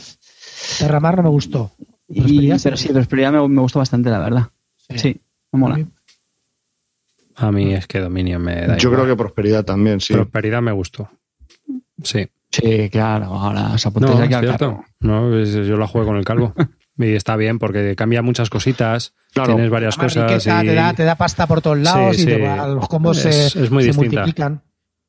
Ja. Derramar para mí, por ejemplo, la hace un poco más, más cansina, porque ya el, el aguantar el combo del otro te jode y encima ya el doble turno este que te añadía, tal, eso era un coñazo, tío. A mí no me gusta nada Terraformers. Y ¿Intriga os gustaba? Intriga, intriga era A de darle mucha caña a los demás, ¿no? a ¿Os mí Intriga no me gustó mucho, ¿eh? Ya, a mí tampoco. Creo que eh, hace el entreturno más pesado, efectivamente. Esa era la que recuerdo que no me gustó, de intriga, efectivamente, por eso. Porque es que interrumpe mucho. Un juego que es tan dinámico, el dominio, que yo creo que es una de sus principales virtudes, que el entreturno es mínimo, y con intrigas que estás, y ahora tú no sé qué, y ahora tal. Que sí, que mola que lo haga más interactivo, pero, uff, no, no me convenció. Ujú. Vale. Bueno, seguimos. Venga, Yo. segunda ronda. ¿A quién, ¿A quién le toca ahora? Yo, venga, sigo. Las de Smallware. Porque es un juego que está muy bien, pero si tiene las expansiones que añaden chorrocientas mil razas y gilipolleces Mm. más, es todavía más divertido. En cambio, las expansiones que añaden terreno, mapitas, esto jugador, ¿para qué? Si yo lo que quiero son razas, si el juego va de razas y golpearse y ver los nombres cachondos, los enanos borrachos, los esqueletos degenerados, va de eso. Entonces, yo creo que son expansiones que son muy divertidas, muy dinámicas y que añaden cachondeo al juego y ya está. O sea, es que, ¿para qué más? O sea, es una expansión muy divertida. Simplemente. Y eh, en cambio, ves esas expansiones que hay eh, que son un poco para estirar la franquicia, como el, eh, el, eh, la de los eh, el reinos, que son ma- más mapas o para modificar. ¿Para qué? Si esto es de hostiarse. ¿Para qué quiero llevar el terreno? No, si es que es absurdo. Pero sí, esa, me- a mí me gustó mucho esas expansiones. Me gusta, me gusta tu elección, Arribas. Ujú. Venga, la mía sé que no es la releche, pero bueno, sí que es una de las que más he jugado y es la del Troyes. La hemos comentado antes, la de las damas de, Troyes. Y a mí sí me gusta, la verdad. Es un, vuelvo a lo de antes. Troyes, el juego así, me parece una obra maestra, una maravilla, que ya de por sí tiene bastante rejugabilidad con las cartas de actividades y los eventos. Pero chico, ¿qué que diga? Me gusta, me gusta el lado morado, que es para ti, los edificios que se ponen en las puertas de la ciudad, nuevos objetivos.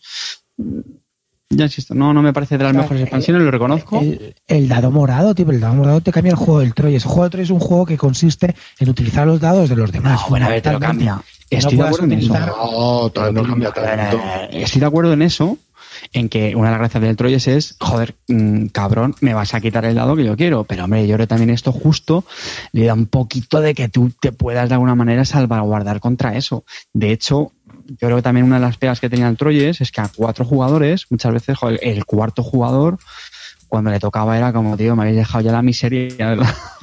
El dado morado es un poco una forma de decir, mira, este yo sé que es para mí, yo me voy a organizar como yo quiera y yo creo que eso le da un poquito más de, de versatilidad a la estrategia que quiere llevar uno. Pues lo voy a poner de este color, lo voy a poner de este otro y sabes que este es para ti.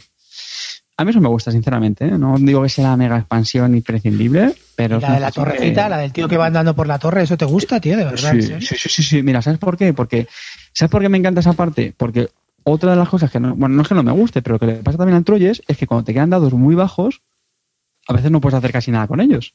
Entonces, de esta manera, un dado, un 1, por ejemplo, un 2, lo, te sirve para, lo usas para esa acción, avanzas el tío, que las acciones que te dan las, las de la puerta son muy buenas, y simplemente gastas dinero, que el dinero más o menos lo consigues. Entonces es otra forma de decir, vale, pues que tengo dados de mierda, pues voy a conseguirlo, o sea, lo voy a utilizar para estas actividades. Eso es por lo menos como yo lo veo estratégicamente. Eh, en resumen, te abre más opciones. O sea, un juego ya de por sí tiene un montón de, de posibilidades, pues venga, vamos a darte más. Me, me estoy viniendo arriba con la expansión y me parece buenísimo. A ver, escucha un momento. Yo te estoy viendo al lado, en tu dere- a tu derecha, la puta expansión con la caja. ¿Por qué no metes la, la caja? La, No puede, caja, o sea, No, puede, no, puede. No, todo puede. tiene que ir dentro del base. Tira la caja a la basura de una vez. No eso, puede, eso, no puede. eso es otro, eso ese tema es para terminar. Ese tema es para terminar. Luego, Se llama, esa aparen- gente. se llama aparentar. sí, no, se no, llama no, Valentina. luego, luego. Odio a esa gente. No Todo puedo, no no puedo con ella. Escucha, luego te voy a contar un secreto, Clint. Luego te voy a contar un secreto sobre eso. Venga, dale, dale. Sigue con la tuya. Venga, dale. ¿Quién, yo? ¿Voy Sí. con la mía? ¿Te toca a ti? más me- a mí un- una que me encanta es la de la villa, el puerto. Me parece alucinante. Es una expansión que me gusta. Cuando la juego la disfruto, me abre muchas variedades, me abre la variedad que os he comentado y además también me abre la variedad del mercado, que muchas veces en el cuando ibas al, al comercio a comprar el mercado, pues mm, si ibas un poco detrás no tenías ninguna posibilidad de llevarte bueno porque lo bueno ya te lo habían quitado los demás y con esto al viajar con el, en el barco pues puedes conseguir cestas y, y, otras cosas que vendes por seis o siete monedas, que es un gustazo y la verdad que está muy bien, me encanta. Es una grandísima eh, una grandísima expansión y si quieres empezar con la villa yo te aconsejo que compres la villa básica y el puerto y en la otra pues si quieres luego la añades que no es tan necesaria. Pues vamos con la tercera tercera lección de las expansiones favoritas del equipo de Bislúdica para luego terminar con la expansión de mierda. Bueno, mi tercera expansión, pero las hemos contado sin orden, sin orden aparente.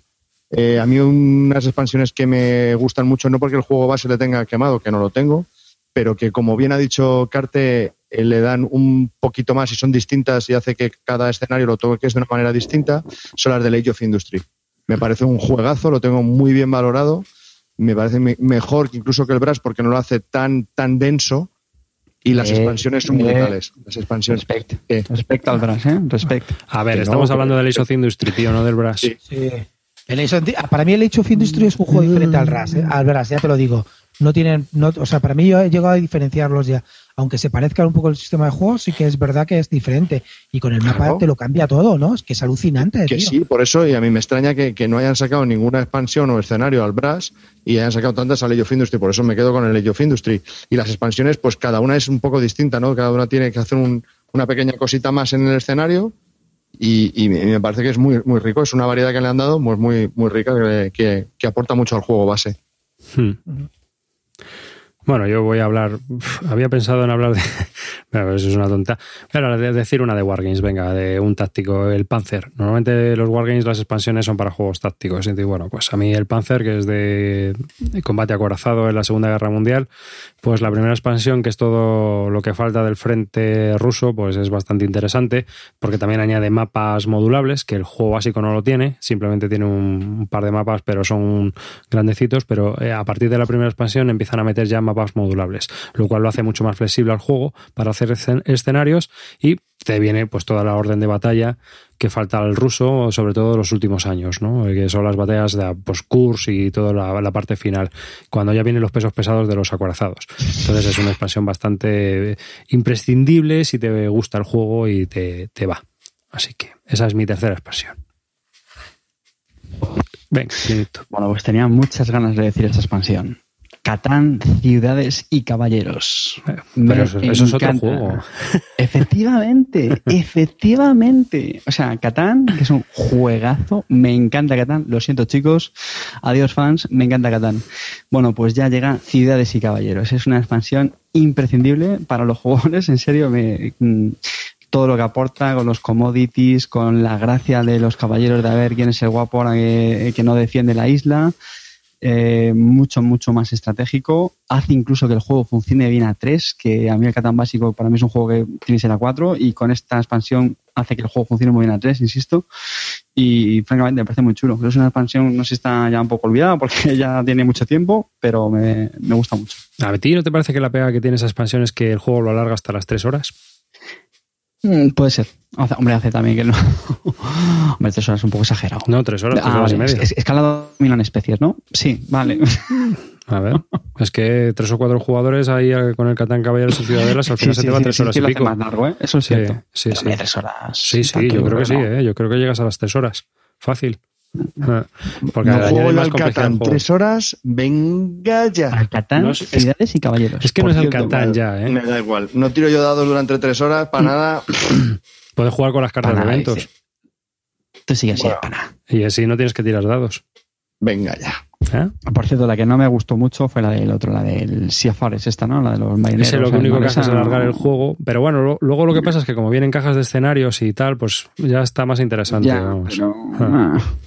Bueno, pero. Catán es un mundo, o sea, pues, se podía hacer un podcast, yo creo, solo con, con el tema de Catán, o sea que es, es- es- entre reimplementaciones y expansiones, madre de Dios. O sea que, que tiene un montón de. A mí me gusta, a mí Catán es un juego que me gusta y me gusta jugarlo con la familia. Sí, jugamos. Lo que pasa es que ya no jugamos al básico, o sea, sacamos una de las, uno de los escenarios y jugamos. Eh, el petróleo, el del tren, el de los pescadores, o sea, ya vamos jugando pues escenarios, que es más divertido. Que hacer cosas cada día distintas. Mm. Clint, Para mí, una, una expansión. Acércate yo al es micro. No puedo, no estoy estaba, leyendo. Tengo dos expansiones que, que no puedo evitar, ¿vale? Son Race for the Galaxy de, de Gathering Storm, que yo creo que eh, el juego, esta la dividieron y debería haber ido con la base. Para mí ese es el juego base. Es decir, añadiendo el módulo de solitario y añadiéndolo el, el módulo de los, de los goals intermedios y finales. Eso yo creo que es directo del, del juego base. Que, que debería haber ido así. Y, mm, y otra que me encanta mucho es la de Lancaster. Lancaster, la de Enrique V, me gusta muchísimo porque en el Lancaster es un juego que me encanta, ya lo sabéis, pero tenía un problema y es que al final los nobles eran demasiado decisivos. Con este, con el Enrique V te da muchísima más variedad y los nobles pasan ya a un segundo plano y se puede compartir eh, la estrategia mm, que era ganadora de ir a por nobles. Entonces, pues es un juego que le añade mucha telita. Me encanta el, me encanta la de Lancaster. ¿Vale? Pero, el, a ver, en este del Gathering Ostras, Store... tenemos 38 usuarios, no me lo creo. Sí, no nos están escuchando 38 eh, en directo. Eh, 38 personas, ole. El caso es que, eh, a ver, yo estuve, he estado leyendo porque ahora han sacado el tercer arco narrativo de expansiones, no sé si lo sabéis, del Rift for the Galaxy, que es el Seno Invasion, que es para jugadores medios o más bien avanzadillos del juego. O sea, no está pensada para jugadores. O sea, me voy a comprar la caja base y el Seno Invasion para empezar a jugar. Y Thomas, Lehmann comenta en la BGG que eh, es una expansión para meterla con el básico. No está pensada para que metas nada más, ni siquiera el Gathering Store, ¿sabes? Porque jode, o sea, dice que está testeada, son en total 196 cartas o 200 y pico. Es que no sé, es que hay el arco 2 añade, porque estuve leyendo también los, los hilos sobre el arco 2, que es la de los alienígenas estos, lo de los artefactos, que no tuvo mucho, que la gente se atascaba con ella. Y esta tercera, que tiene por lo visto más interacción, dice que es que simplemente está testeada para jugar con el básico. No se puede añadir absolutamente nada más. O sea, no, ni se os ocurra, decía. Que no, que el juego ya, que ya no se hace cargo, porque desequilibra totalmente el juego. Sobre todo hay varias cartas que decía él que podían joderla, ¿no? O sea que, lo que pasa es que Rift for the Galaxy yo creo que es una bestia aparte también en ese sentido, porque con los arcos al final necesitas también, el tío lo ha hecho bien, necesitas más juegos base para no tener que andar mezclando, quitando, poniendo cartas. Y también comentaban en un hilo, ya por dar información, que por ejemplo, según se iba, mm, o sea, las ventas de cada una de las expansiones, por ejemplo, la de la tercera expansión del primer arco, que era la del Imperium o la de On the Brink, esa no, esa es de Pandemic. War. Rebel versus Imperium. No, la Rebel siguiente. Esa fue la segunda, ¿no? Gathering Stone, Rebel Sí. vs. Imperium y la otra que es Brin of War. De Brin of War, puede Sí. ser. O al revés, No. Rebel vs. Imperium. Esa solo se vendió 0,17% con respecto a las ventas totales del, del juego de Rift for the Galaxy. O sea que para que os hagáis una idea de. Entonces, por eso cambiaron de arco también. Como eran eh, ampliaciones que se añadían al básico con respecto también a las otras ampliaciones, al final tenías un tocho de cartas ahí acojonante y lo que hicieron fue, por eso, resetear las expansiones para que se añadan solo al básico. Que eso fue una de las, de las razones por las que empezaron a hacer el segundo arco y ahora han hecho el tercer arco Pero, pero sin el segundo añadir más arco no cartas triunfó segundo. nada tampoco, ¿no? ¿Eh? El segundo arco no triunfó, el segundo arco no triunfó nada. No, porque la gente se atascaba y eh, yo luego, eh, o sea, he leído a gente que es bastante bueno, o sea, que el juego es- está muy bien. Lo que pasa es que tiene más entreturno con el rollo este de, de las cartas estas que tienes que moverte con los muñequitos y tal. Tienes como una especie de, de plano en el centro y es una especie de que vas avanzando por ahí, ¿sabes? Para ir recogiendo cosas. Entonces dicen que, decían que eso era muy lioso, pero vamos, no te puedo decir. ¿Sabes? En este Seno Invasion va un poco más al tajo y va más a, a cascarse la pandereta directamente. y el Ambition este, el Roll for the Galaxy, pues no sé qué tal, pero tiene muy buena pinta también, ¿eh? Eh, Ya hemos hablado de él. ¿Qué? ¿Qué te pasa, David, con él? No, no, de la misa yo lo sigo en BGG y he escuchado críticas un poco tibias. Pero porque a mí bien. hay una cosa que me gusta y es que añade un montón más de tiles base. Y eso, tío, te da más variedad para empezar, porque arrancar en ese juego, una vez que ya sabes jugar, pues es importante. Entonces, pues que te den más variedad en el arranque, sobre todo, a mí me parece interesante. Bueno, yo creo que esto lo hablamos cuando tengamos Sí. la expansión ¿no? que nos tiene que llegar en breve, ¿no, Carte? ¿Cómo va? Sí, hacemos- vale. no, no me hagas proferir insultos. Oye, vamos a darle caña a esto, ¿no? ¿O qué? Sí, Sí, vamos venga, entonces ahora, en la Ah, yo. cagadilla de, Yo, de yo, expansión. Yo, yo, yo, yo. A ver. Eh, Pero no empezaba yo. no, espera, ¿qué dices? Ah. Ah, la fulilla de expansión. No, pero si aún. ah, Es que arriba aún no ha dicho la suya, o si las de- Sí, sí, la he Sí. dicho, sí, la he dicho. Hemos dicho todos tres ya. La fulilla. Joder, ¿Y qué vas a decir? ¿Una nada. fulilla? No, Claro, ya la fulilla, ¿no? Vamos a terminar el tema Venga, de las expansiones, que la pelea está hasta los huevos. Sí. Bueno, pues para mí mi fulilla, bueno, no es que sea fulilla, fulilla, es que no es lo que yo me esperaba. Es la expansión del Belfort. Belfort me parece un juegazo, pero la expansión trae tres cosas y dos no valen ni para tomar por culo. Entonces, pues francamente, no sé para qué quiero una expansión que dos de las tres cosas que vienen no valen para nada. Y lo único que vale son más los setas que se ponen en el centro del tablero. No sé. Los Javi. no sé, no, no me gustó mucho. Me, me la has quitado, tío. Totalmente de acuerdo contigo. La tenía marcada. No me ha costado ni un segundo. Mira que he jugado a expansiones y tal, y estoy totalmente de acuerdo contigo. Belfort, un juego chulísimo. Y a lo mejor no sé, era porque era difícil mejorarlo, yo qué sé, pero es que me pareció un truño de expansión. Es que solo recuerdo que venían las nuevas losetas estas de, de guild, ¿no? De gremios, que en el centro, la zona esa como de los, lo que ocupa el centro del tablero, lo sustituían por otra cosa y era otro tipo de edificio o algo así. Y pero ya está, o sea, no sé, era como prácticamente el mismo juego. O sea, no, no cambiaba absolutamente nada. Una decepción tremenda esa expansión, sinceramente. Nada, nada. Total, total. Caca. Oye, una, una cosa, aquí Calvo Esposito te requiere, dice que alguien hable de una expansión temática ya. no seré yo el que hable, vamos. No, pero ya hemos dicho, es que esos juegos vienen con expansión. Es que hablar de expansiones, es que esos juegos es como jugar al base. Es decir, el Doom, expansión del Doom, Descent, expansiones del Descent, Imperial Assault, expan- expansiones de Imperial Assault, es que son necesarias para seguir jugando en el juego base, no... O sea, para mí es como el juego base. Lo que hablábamos del primer tipo de, de expansiones, ¿no? Lo que dan es más, pues es como los juegos de miniaturas. O sea, es que son necesarias si juegas a ellas. Mm. Es así.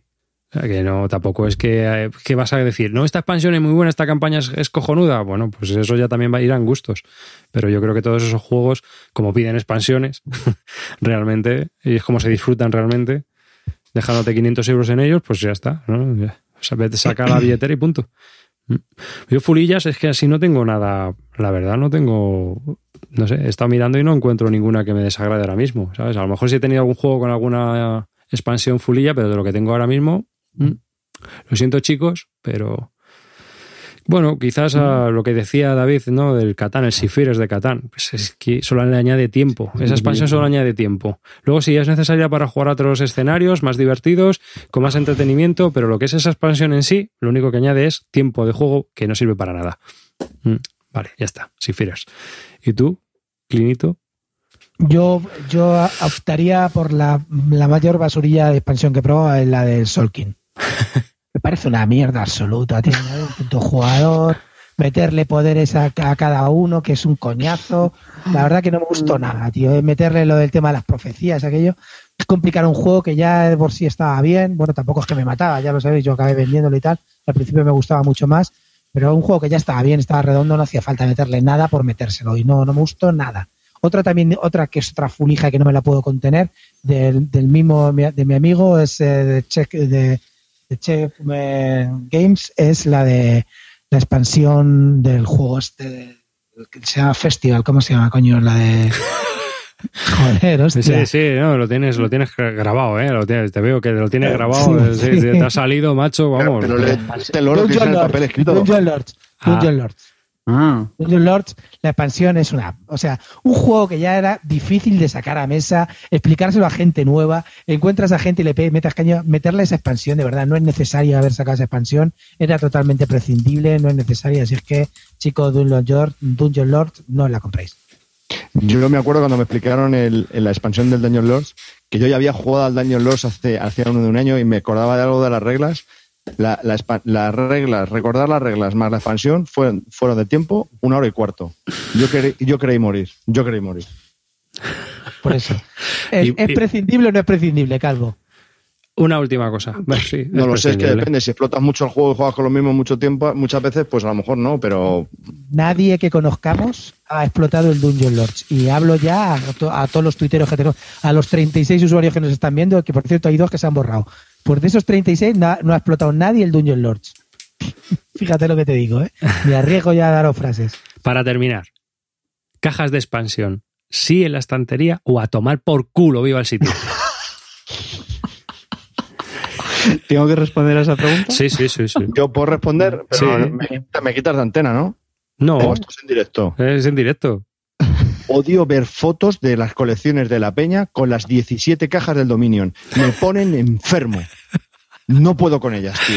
Es que no, es que no puedo. Eso va por Imisud. Sí, mi sud. Te odio. Te sacaría los ojos con una cuchara. ¿Para qué coño queréis tener todas las putas cajas en ahí? Es que ocupa un espacio. Aparte que me dañan los ojos, los- las, las, Se llama postureo. Javi, que se estoy llama yo. postureo. las vesículas estas oculares que tenemos aquí me, me se lloran, me se, me se derraman. No puedo verlo. Me pone histérico. Yo tengo todo lo del El Señor de los Anillos en una cajita con mis foam así puestos y mis sobrecitos, que todo perfecto. Coño, ¿para qué coño quiero las putas cajas si no las voy a vender nunca? Después si me canso del juego. Vete a la mierda.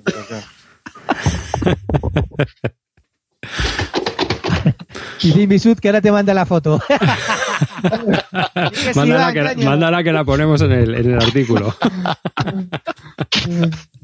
en el post del, del, del Ya, he podcast. hecho de mi, ya me he hecho mi aportación anormal al podcast. Vale, eh, eh, venga. Digo a ver, yo, yo, yo una vez tuiteé, tuiteé la caja que tiré del. O sea, no solamente la caja, sino que tiré el inserto del Five Trips a la basura. Y la gente salía loca diciendo, ¿pero qué has hecho? Esto es una locura. Es decir, porque yo quería meter dentro de la, expansión, no me cabía con la caja del inserto y el inserto al final acaba moviéndose porque yo siempre lo acabo, lo, los pongo en, vertical, no, no en horizontal, con lo cual al final acababa todo desparramado, lo tiré toda la basura y la gente indignada porque había tirado a la basura la, eh, hasta el inserto. Yo fíjate, yo tiro no solamente la caja, sino la caja e inserto. Eh, eh, ch, eh, que yo, espera, espera, una anécdota, perdón, ahora seguís vosotros. Que yo con el Catán tiré la caja del, del- de la expansión y la del básico, lo tiré todo. Me equivoqué y tiré todo el Catán a tomar por culo. Ni al hilo de venta lo ven- tiré ya a tomar por culo. Pues yo. pues yo, yo soy como Clean. Yo van las, los insertos a tomar por culo, pero a tomar por culo, literal, muchas veces. O sea, vamos, va todo en bolsitas y metido o en cajas de anzuelos. Y las cajas de expansión a tomar por culo, rajadas y al contenedor de reciclaje. No guardo ni una, pero ni una, ¿eh? Excepto la de los Wargame, porque es que si no, no te cabe. O sea, o necesita, o sea, las cajas que, que, que ya van petadas, si necesitas, si la caja de expansión viene con cosas, pues va.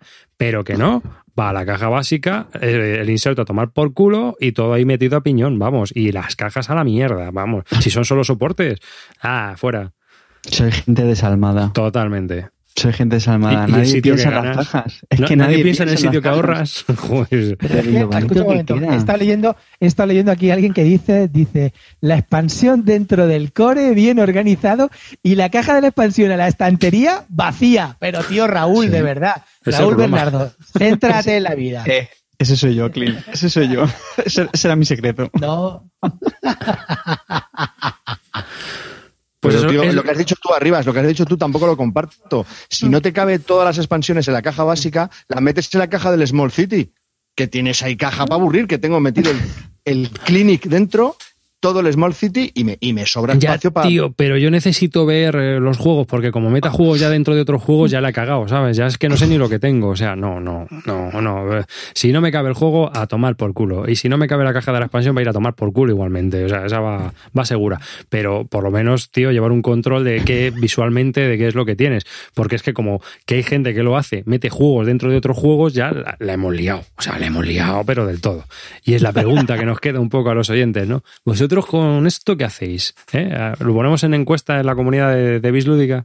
Y mi sud yo creo que guarda hasta Sí, el sí. retractilado. Dentro de la caja.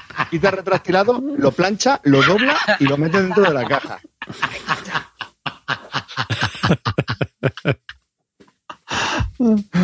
Mira, la- el inserto, el inserto del, de, del Lords of Waterdeep lo tiré a la mierda, chavales. Me compré la expansión, quería meterlo todo dentro porque eran dos cajotes enormes. A tomar por culo el super inserto mega bonito, a la mierda. Lo tengo todo perfecto. No, nos preguntan, dice. ¿a partir de cuántos juegos empezasteis a tomar esa decisión? A partir del tercero, porque yo vivía en mi casa de mis padres y, y tenía el sitio igualmente reducido. Es que me daba lo mismo. O sea, que una de dos o espabilaba me daban por el culo. Y entonces siempre lo he hecho así. O sea, es que me da igual. Y he ido ampliando estanterías, he ido, ha ido creciendo mi, mi colección, pero solo de cajas básicas. Las expansiones han ido toda la vida a tomar por culo, pero vamos, literalmente. Esto ha sido así siempre. En mi Mira, caso, pero. Feli Loret, Feli Loret dice, tengo los insertos guardados ahí, amontonados, por no tirarlos, pero con las cartas enfundadas no puedo usarlos, pero vamos a ver. Por ¿qué no tirarlos. Pero, Pero que no Diógenes, tío. Míratelo, de verdad, que no puede ser. Quémalo, quémalo y ponlo en, en Twitter, coño, que te lo, va- lo vamos a celebrar contigo. Joder, Eso es un. los insertos, ya ni la caja, los insertos ahí, insertos negros que no te caben dentro de la caja y macho, no. Que sepáis que eso es irracional. Está muy mal. Razonable muy- puede ser, muy pero es Bueno, irracional. espera, está- están añadiendo aquí Bueno. quién guarda los cartones destroquelados. Que hay gente que los guarda. Venga, Ah, sí, salid. sí. ¿Quién los guarda, cabrón? ¿Quién? Yo no he visto eso en mi vida, tío. Bueno. O sea, ¿destroquelas el juego y guardas sí, el Sí, cartón? hay gente que lo hace. Hay gente que destroquela el juego y guarda el cartón ahí, pues yo qué sé, pues si lo quieres luego voy a- montar. Voy a decir una cosa, yo eh, voy a decir una cosa. Alguna vez he, qui- he quitado la- el inserto de la caja, he puesto debajo alguna algún destroquel de estos, algún troquel, Sí, sí. y he puesto la caja para que haga tope. Sí, sí, sí. eso yo- es de pepita de oro, ¿eh? Golden Nugget, pepita de oro. Ojo ahí. Ahí, ahí lo dejo. Mi, mi- mi Genio, yo tengo una balda de insertos. una balda con insertos.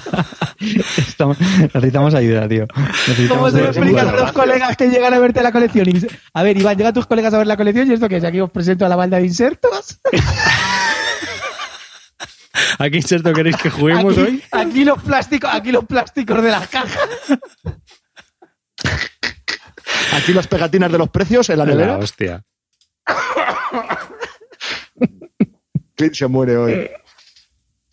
Bueno, expansiones. ¿Qué os ha parecido el especial este que hemos hecho de Navidad de expansiones? Fantástico, somos la hostia. Bueno, pues hasta aquí las expansiones. Vamos a pasar a los juegos que Sí, ya Oye, está, la verdad que era un ya tema toca. que debía, que era un, era un tema que se lo debíamos a la gente. Siempre nos estaban preguntando por expansiones, nunca habláis. Pues hoy habéis tenido doble ración, como Mafalda. ¿No quieres sopa? Pues tres tazas. O, o siete. Y si, y si no has Sí. eh, si no has escuchado esto en directo, o sea, en directo, lo estás escuchando en, en tu reproductor MP3, ya sea el móvil o lo que sea, pues nada, sentimos este interludio que hemos estado hablando con los con las personas en directo, pero es que había, había comentarios muy cachondos sobre este tema. Yo creo que Sí, había que, había que hablar había que tema, leerlo, sí. había que leerlo. Bueno, pues venga, vamos a hablar de juegos. Si queréis empiezo yo ya directamente. Y ya... Venga, sí. Ahí. ah. Bueno, yo voy a hablar hoy de Capitán Flynn, que es un juego que nos, que es un juego que nos ha enviado eh, la editorial Viravi, se puso en contacto con nosotros y nos dijo que si queríamos probarlo y tal. Y como es un juego de críos, bueno, es un juego dirigido a familias, no es un juego de críos, eh, nos, lo, nos, lo, ha enviado pues para que lo probemos y tal. Y a mí me interesa bastante por el peque, entonces pues nada, no y como Calvo también tiene peques y tal, pues luego este juego irá rulando y ya comentaremos más. Para, para, para un momento, David, se te oye entrecortado, ¿eh? Ah, sí. Espera, no, yo, yo no es tu señal, Clean. Sí, ¿tú me oyes bien, David? ¿Me oís los demás bien? Muy bien. Ahora sí, Sí. Ahora sí. Ah, bueno, pues podía ser que se cortara el Perdón, YouTube. perdón, perdón. Bueno, pues es un juego de Josep María Ollé, publicado por Piravi Ediciones, que nos lo ha enviado para que lo reseñemos. De 2 a 6 jugadores, de este año 2015 ha salido. Se puede encontrar pues eh, en nuestro patrocinador Dracotienda sin ir más lejos. Y bueno, sobre, cuesta sobre unos 16 euros, creo, más o menos así. Es un juego que tiene una duración de unos 10 o 20 minutos, es un poco variable, y es un juego mmm, muy. es un juego de cartitas, muy sencillo. Está muy dirigido a familias, eh, las ilustraciones son así chulas y tal, de tipo cuento, te veo para peques o familias, ¿no? Eh, y bueno, pues tiene un montón de cartas, 80 cartas creo. Y un, unos cuantos. Se hace una especie de cofre del tesoro donde se meten las cartas. Y luego tiene también una especie de disco que se coloca en el centro de la mesa. La mecánica del juego es muy básica, es un push your look, donde se reparten unas cartas al principio del juego que tienen unas categorías, ¿no? Porque eh, de lo que trata el juego es de que el pirata, que es un fantasma, pues tiene el tesoro oculto y nosotros vamos a, repartirnoslo.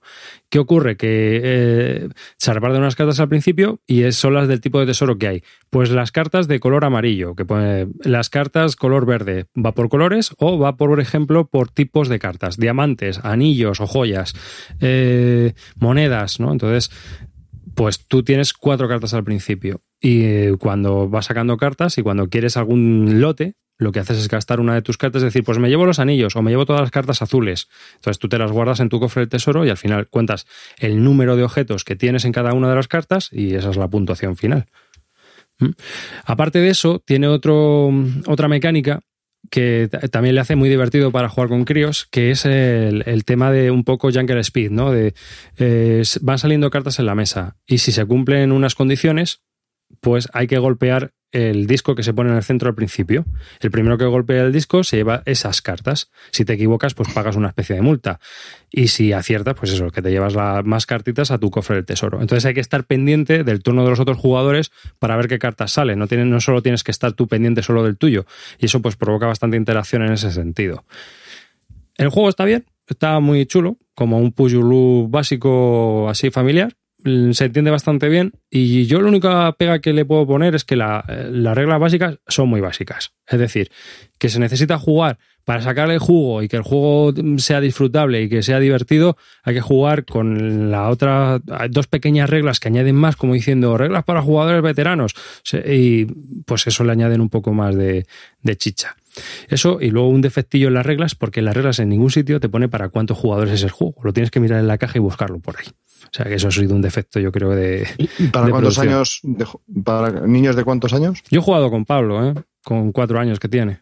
O sea que. Ah, vale. Que la, sin la comentan de ocho en adelante. Sí, pero realmente te digo yo que yo he jugado con cuatro, ¿eh? O sea, y con todas las reglas. Y mi hijo. Es que, el, hijo, es que el hijo de arriba. Sí, es, hace 36 puntos a la agrícola en solitario ya. No, pero que yo también mi, sensación, eh, cuando se suele poner la edad de los juegos, se suele exagerar un poco al alza, ¿no? ¿O no? ¿No tenéis esa experiencia vosotros? Depende del niño, tío. ¿Sabes? Ahí yo hay juegos que juego, intento. Mira, Animal sobre Animal es de cuatro años y mi juego y mi hijo no quiere ni verlo porque dice que pues, es muy torpe yo con él y no se hace con él. Y no quiere jugar. Por poner un ejemplo. Entonces me tendré que, me, tendré que esperar. Y en ese caso es un juego de cuatro años o más. O sea, depende del niño. ¿Mm? ¿Alguna pregunta? ¿Alguna cosilla? más o menos arriba? Sobre 16 euros. A, tu hijo, tu hijo qué decía? ¿Le ha molado? ¿Estaba contento? Sí, mi hijo sí. Además, eh, habremos jugado ya ocho partidas. Sí, sí. O sea, que sí que le ha molado, que sí, es un éxito, ¿no? Sí, hombre. ¿Hasta, qué edad, ¿Hasta qué edad máxima crees que se puede jugar este juego? Este juego puede jugar bastante, con 10, 11, 12 años, porque con el rollo este de golpear la mesa, ¿sabes? Hay que estar pendiente de todo eso, yo creo que a los chicos les mola. Entonces, si tú lo estás preguntando por el tema de la ludoteca, el juego es interesante en ese aspecto, ¿sabes? Porque tienes que ir haciendo lotes del Push Your Loot. La verdad es que Ayoe hace juegos interesantes. No sé si habéis probado más de él. Hace juegos muy curiosos. El Baobab, por ejemplo, está muy curioso para jugar con críos también. Es un juego muy recomendable.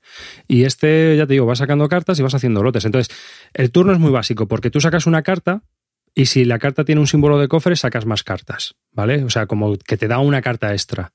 Y una vez que han salido todas esas cartas, tú decides si te llevas un lote o no te llevas un lote. Una vez que has hecho eso, vuelves a sacar una segunda carta y vuelves a elegir si te llevas un lote o no te llevas un lote.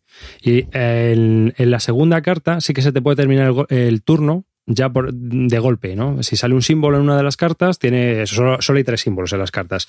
Pero si sale un símbolo que es un garfio, el turno, tu turno se acaba inmediatamente y pasa al siguiente jugador. ¿Mm? Luego hay unas reglas que dicen que si salen tres garfios, tres cartas de garfios o tres cartas, no me acuerdo, con el símbolo del pirata, pues es cuando golpeas en la, en la mesa y entonces te llevas, te llevas las tres cartas que han salido.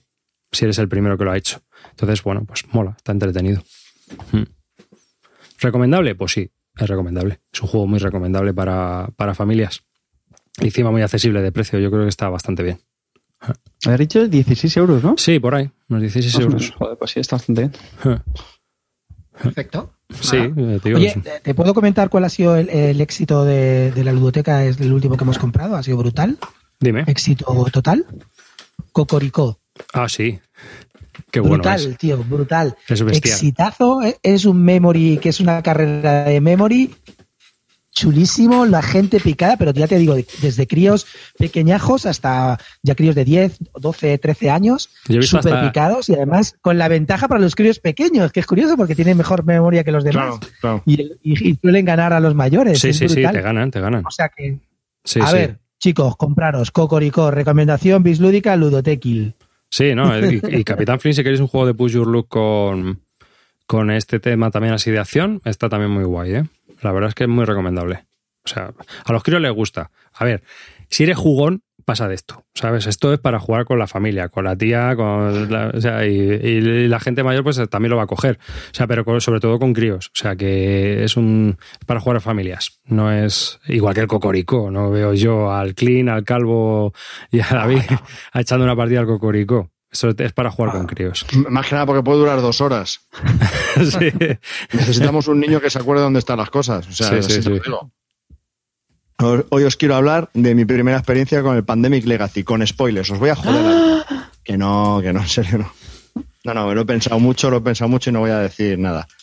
Eh, solo hemos jugado eh, dos a cuatro jugadores, dos meses. Las dos partidas hemos ganado. Y aunque yo pensé que no me iba a sorprender porque ya estaba pensando que el modo Legacy pues no me iba a sorprender de todo lo que había hablado, había leído tal, tal, tal, me ha sorprendido, pero muchísimo, muchísimo. Me ha dejado anonadado han surgido cosas que no me esperaba, pasan cosas que no tenía pensado que fuesen a pasar, no se me había ni ocurrido y no es tanto el juego en sí como la experiencia que vives. O sea, el juego sigue siendo Pandemic y no tiene un nivel que sea muy complejo, pero las cosas que pasan son verdaderamente lo, tenéis que vivir. O sea, son, es una experiencia muy, muy, muy gratificante.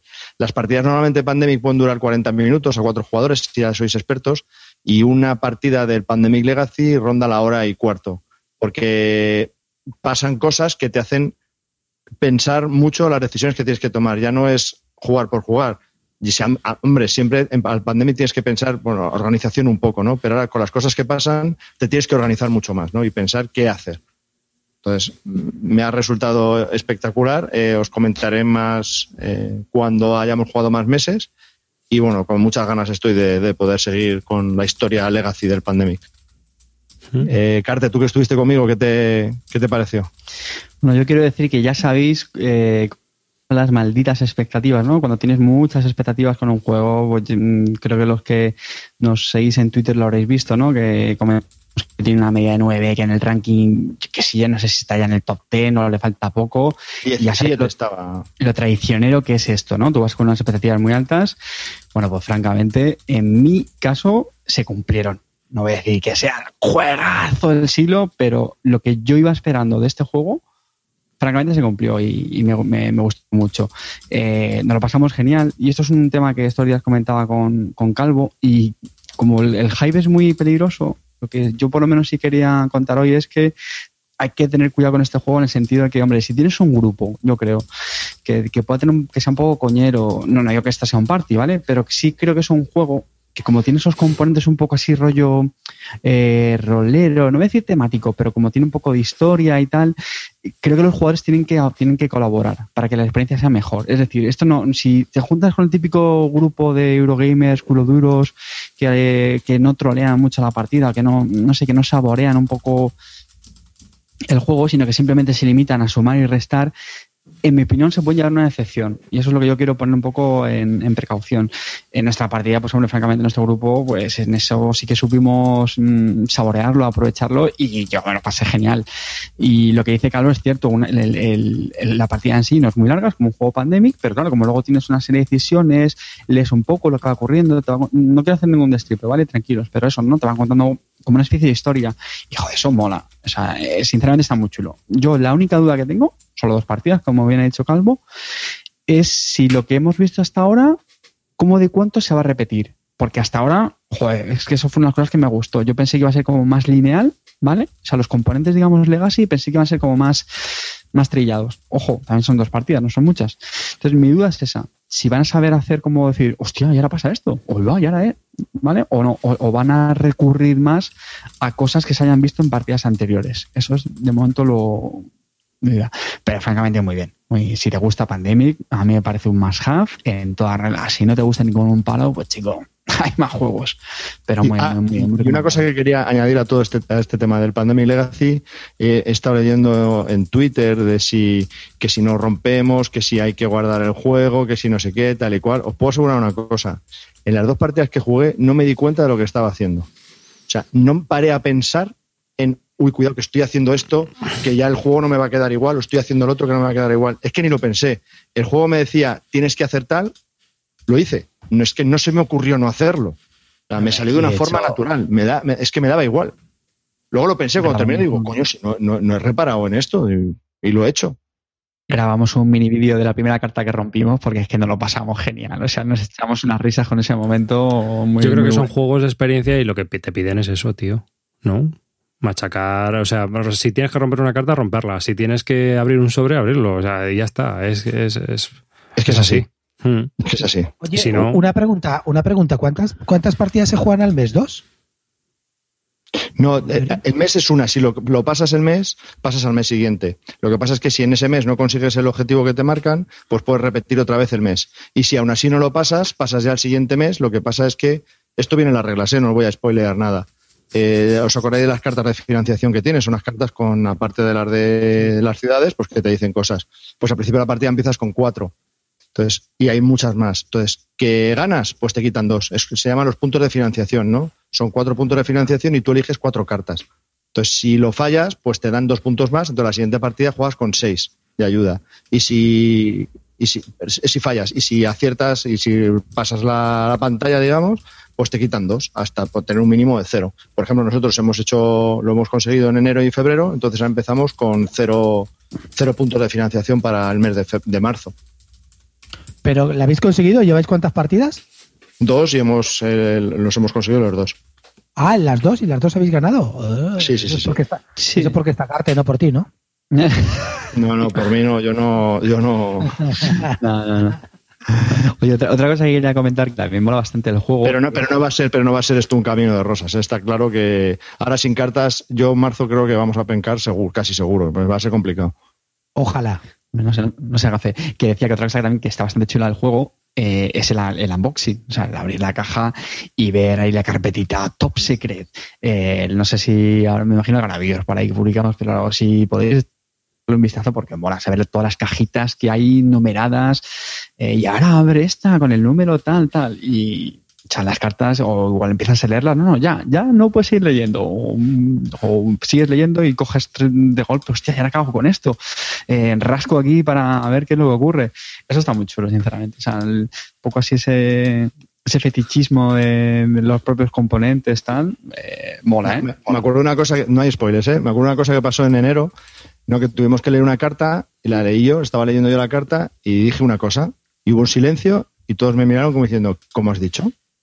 Y digo, hostia, a ver, vuelvo a leer la carta y todos, ha, dicho que tenemos que... Y yo, no me jodas, tío, nos miramos todos como diciendo, ¿en serio? hostia puta, ¿y ahora qué hacemos? O sea, ese momento fue increíble, increíble. Digo, pero ¿en serio que hay que hacer esto? A ver, me coge carta la carta, la ley y dice, hostia, sí que lo pone.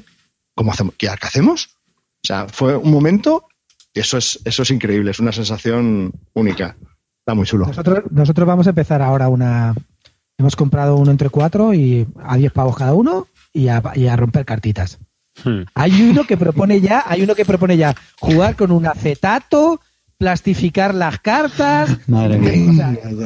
estamos a punto de echarlo. no, no, échale, échale, échale. Jugar con un acetato, tío, pero en serio, de verdad. Y luego decimos de, las cajas de, hecho, de hecho, Clint, abre, hace un unboxing y la primera carta que veas la rompes. Hmm. Así. tú de crazy. Ala. La primera. A tomar pues por culo, el año que viene, el año que viene sale la, digamos, la reimplementación del Risk Legacy de este hombre también, que va a ser Seafall, se llama Seafall, va a estar publicado por Playhat Games, que son los del Death of Winter, y es un 4X, es un 4X pero con esta, esta mecánica. De, igual que el Risk Legacy, de abrir la caja, de ir haciendo el unboxing, de romper tarjetas, de habilidades especiales y de ir cambiando todo el juego. Es que el rollo 4X le pega mucho a este sistema, yo creo. ¿eh? Sí, sí, no, el Risk Legacy mola. Luego en el desarrollo falla un poco, pero si lo van puliendo, que yo creo que lo irán puliendo, mola. No sé, es una especie de experiencia, son juegos de experiencia. Es que aquí hay un filón. Brutal. Por cierto, un, apunte en el otro programa, un apunte que me hizo mi, hermano del otro programa, que hablábamos de por qué una caja roja y una azul, me comentaba que era porque, pues si quieres eh, jugarlo con diferentes grupos. a mí, a mí Calvo Espósito puso en el chat que era ah. porque así tenías eh, el juego mm, que es el normal, porque puedes jugar el juego normal y luego pues haces la campaña Legacy con la otra caja. También. Al final le sacan la pasta que una cosa, el, también un comentario del Calvo muy interesante, que dice, Clean, ¿ves mercado para un quién es quién Legacy? Vitamina. Ya lo hay, ya lo hay. en realidad lo hay. Te compras el quién es quién y viene con varias hojas ya. Hay un quién es quién experto o algo así que tiene. Y le, pinta el bigote al fulano calvo. No, pero vamos, tiene ya. además, te puedes hacer tus personajes y todo eso, creo, con un programa que hay. O sea que, ya viene. Ya es expandible, tío. O sea, ya llegas tarde, calvo. Así que. ¿Cómo, se nota que no tiene críos? no, no, sé querido decir, pero rompí la carta solo en cuatro pedazos. Le, he puesto celo y la, he puesto una funda. venga, coño, que no, que lo tiré a tomar por culo la carta. Joder, ya. No guardé nada. Lo hemos quemado. Ay, guay. Hemos quemado los restos. Bueno. Pues o sea, que vais a terminar, vais a intentar terminar la campaña. Sí, sí, sí, sí. ¿Cuántos son? ¿Cuántas partidas son? Lo que son mínimo 12, son 12 meses, 12 causas. Pero si seguimos jugando con Carte, posiblemente terminemos en 2017. Que si baña la niña, que si maroto la moto, una pereza. Un perezón, total. Necesitamos un cuarto jugador. Enviar currículos que, no le, que, no, le, importa empezar en marzo. O sea que le recomendáis, ¿no? Es un juego. Sí, sí, sí, sí. Pero en plan esencial, esencial, este juego bueno. No, hombre, ese. ¿Cómo, cómo has dicho? Nada, nada, más que Toilet Struggle y Netrunner. ¿Qué has dicho arriba, perdona? Que sí es esencial, que eso es un juegazo, es la leche, es total. No, no te lo puedo decir con dos partidas, pero todo indica que sí. Hmm. sí. E insisto, si te gusta mucho, porque creo que es un juego que tiene bastantes fans, hostia, tío, no me seas gañán. Está el 15 de la BGG.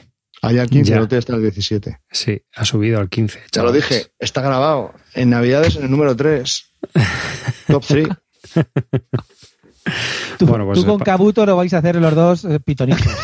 Mira, estoy leyendo el chat y me están poniendo una mala hostia con lo del que la van a enfundar, que hacen fotocopias y rompen la fotocopia. Dios, es que no puedo. Ya, sabes que ya sabes que es Iván y que esas cosas eso no lo puede él, Pero tío, cómprate las dos cajas y desmantelas una y encima vives la experiencia. no puede, no puede, no pues puede. Te, lo estás perdiendo, porque el juego también es eso. Ese es el metajuego de ese juego, de romper las cartas. Y, el cago en la leche, la pérdida, sentir la pérdida de, que ya no vas a poder tener esa habilidad. si, tienes marcha atrás, es, es como si te pones un condón. No se puede controlar todo en esta vida. En la vida es incertidumbre. El Pandemic Legacy es incertidumbre. Tienes que romperlo, tienes que sentirlo de dentro. Siéntelo, vívelo, mi amor. El, otro día, el otro día también, Raik, de punto de victoria, tuiteaba una cosa que me parece muy graciosa, que decía, otra ventaja del Pandemic Legacy es que se puede jugar con risquetos. Por fin, un juego que puedo poner ponerme la mano naranja. Y con chorizo aceitoso, ¿no?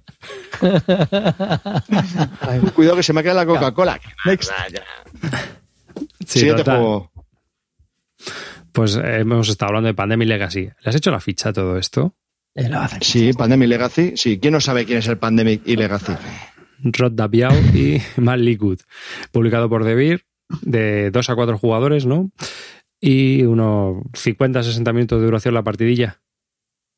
Un poco más. A romperles. Venga, a romper cartas.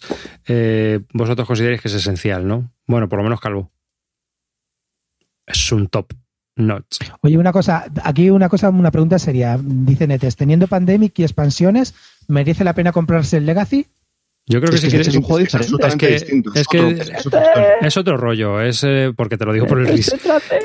El, por el RIS, pues es un rollo, una experiencia, es, eh, no sé, sentir, es que dice Misu, no, yo voy a enfundar, no, tío, rómpela, rómpela, siente la pérdida, es verdad, o sea, ostras, que me tengo que cargar la carta, es que te la tienes que cargar, no sé, es otro rollo, o sea, es un metajuego que hay ahí y es distinto. Ahora, que tienes el Pandemic y eso, pues la mecánica es la misma, o sea, que tú verás. ¿Sabes? Otra cosa es que a ti te apetezca jugar al Pandemic y, juegues de esta manera, pues para, para ver cómo evoluciona el juego y cómo va cambiando. Es una historia. Es una historia, efectivamente, mm. es una historia. Claro. Y es única. Y tienes que vivir esa historia. Y encima es única, más o menos. Habrá un montón de variables, pero al final es una partida que vas a, vas a tener con tu grupo, no con nadie más. Hmm. Y si te quedas con ganas de, después de 12 partidas, pregunta Amarillo 14, pues chico, tiene pues la otra caja, el, otro color. No, coño, van a sacar la Season 2 y está en la Season 1, pues te echas una Season 2 cuando salga y ya está. Hmm. Y para eso la sacarán. ¿no? No Claro. te echas 12, ya puedes jugar al Pandemic normal. Así que. Y hay más Pandemic, está el Pandemic de Yo, Cure, yo creo, está- ya, ya os digo que en 12 no te lo haces ni para Dios, ¿eh? Hmm. De todo lo que he oído no hay nadie que se haya hecho en 12. En 16 mínimo. 16, 18 es la media, pero en 12 no. Bueno, pues hasta Venga, aquí otro. este ¿Quién Pandemic le toca? Legacy. Tesla versus Edison, dejamos el gran Sí, para el final. ah, como, como le voy a dar caña, así acabamos con buen sabor de boca de, de Clean, me imagino. Venga. ¿Harás tú la Pues ficha? Sí, sí, la tengo preparada. Teslus versus Edison, War of Currents. Y nada, pues esto es un juego de 2 a 5 jugadores. Eh, eh, la editorial es que este juego sale por Kickstarter y es Artana. Ah, bueno, y también está editado por Yorkix, estoy viendo. Pero bueno, y el diseñador, perdón, Dirk Nemeyer. Nemeyer. Bueno. Eh, juego de 2 a 5 jugadores, por cierto, corregidme, me parece que un stretch goal en este juego, eh, repito, era un Kickstarter, era eso, ¿no? Era el quinto jugador, lo cual yo cuando lo vi no me... lo que comentamos antes no me gustó mucho. Bueno, al lío. ¿De qué va Tesla versus Edison? Pues nada, esto está ambientado en el, en el siglo XIX, cuando un pleno apogeo del desarrollo de las corrientes sus continuo. Y aunque, bueno, el, título son Tesla contra Edison, eh, realmente cada jugador lleva un, podemos decir, un, un inven- un inventor o un ingeniero de, aquella, de, la época. ¿De qué va el juego? Bueno, vamos a ver, pues en en el tenemos un tablero que tiene varias partes. En una parte, la parte más principal, es una especie de mapa que recuerda mucho a, la alta tensión, ¿vale? Es decir, hay una serie de ciudades que están conectadas. Y otra parte eh, tiene, eh, por un lado, es un, un market de, de- de acciones, ¿vale? Un mercado de acciones mm, al puro estilo 18XX, aunque no exactamente igual. ¿Vale? Porque los, los jugadores lo que te llevamos es, se supone que llevamos una compañía, entonces podemos comprar acciones de compañía de los otros jugadores, de las nuestras propias, ¿vale? Así muy al estilo del 18XX. Y luego también en el tablero lo que hay es eh, un track, ¿vale? De, de patentes. Las patentes pueden ser de la corriente continua, de la corriente alterna y de bombillas.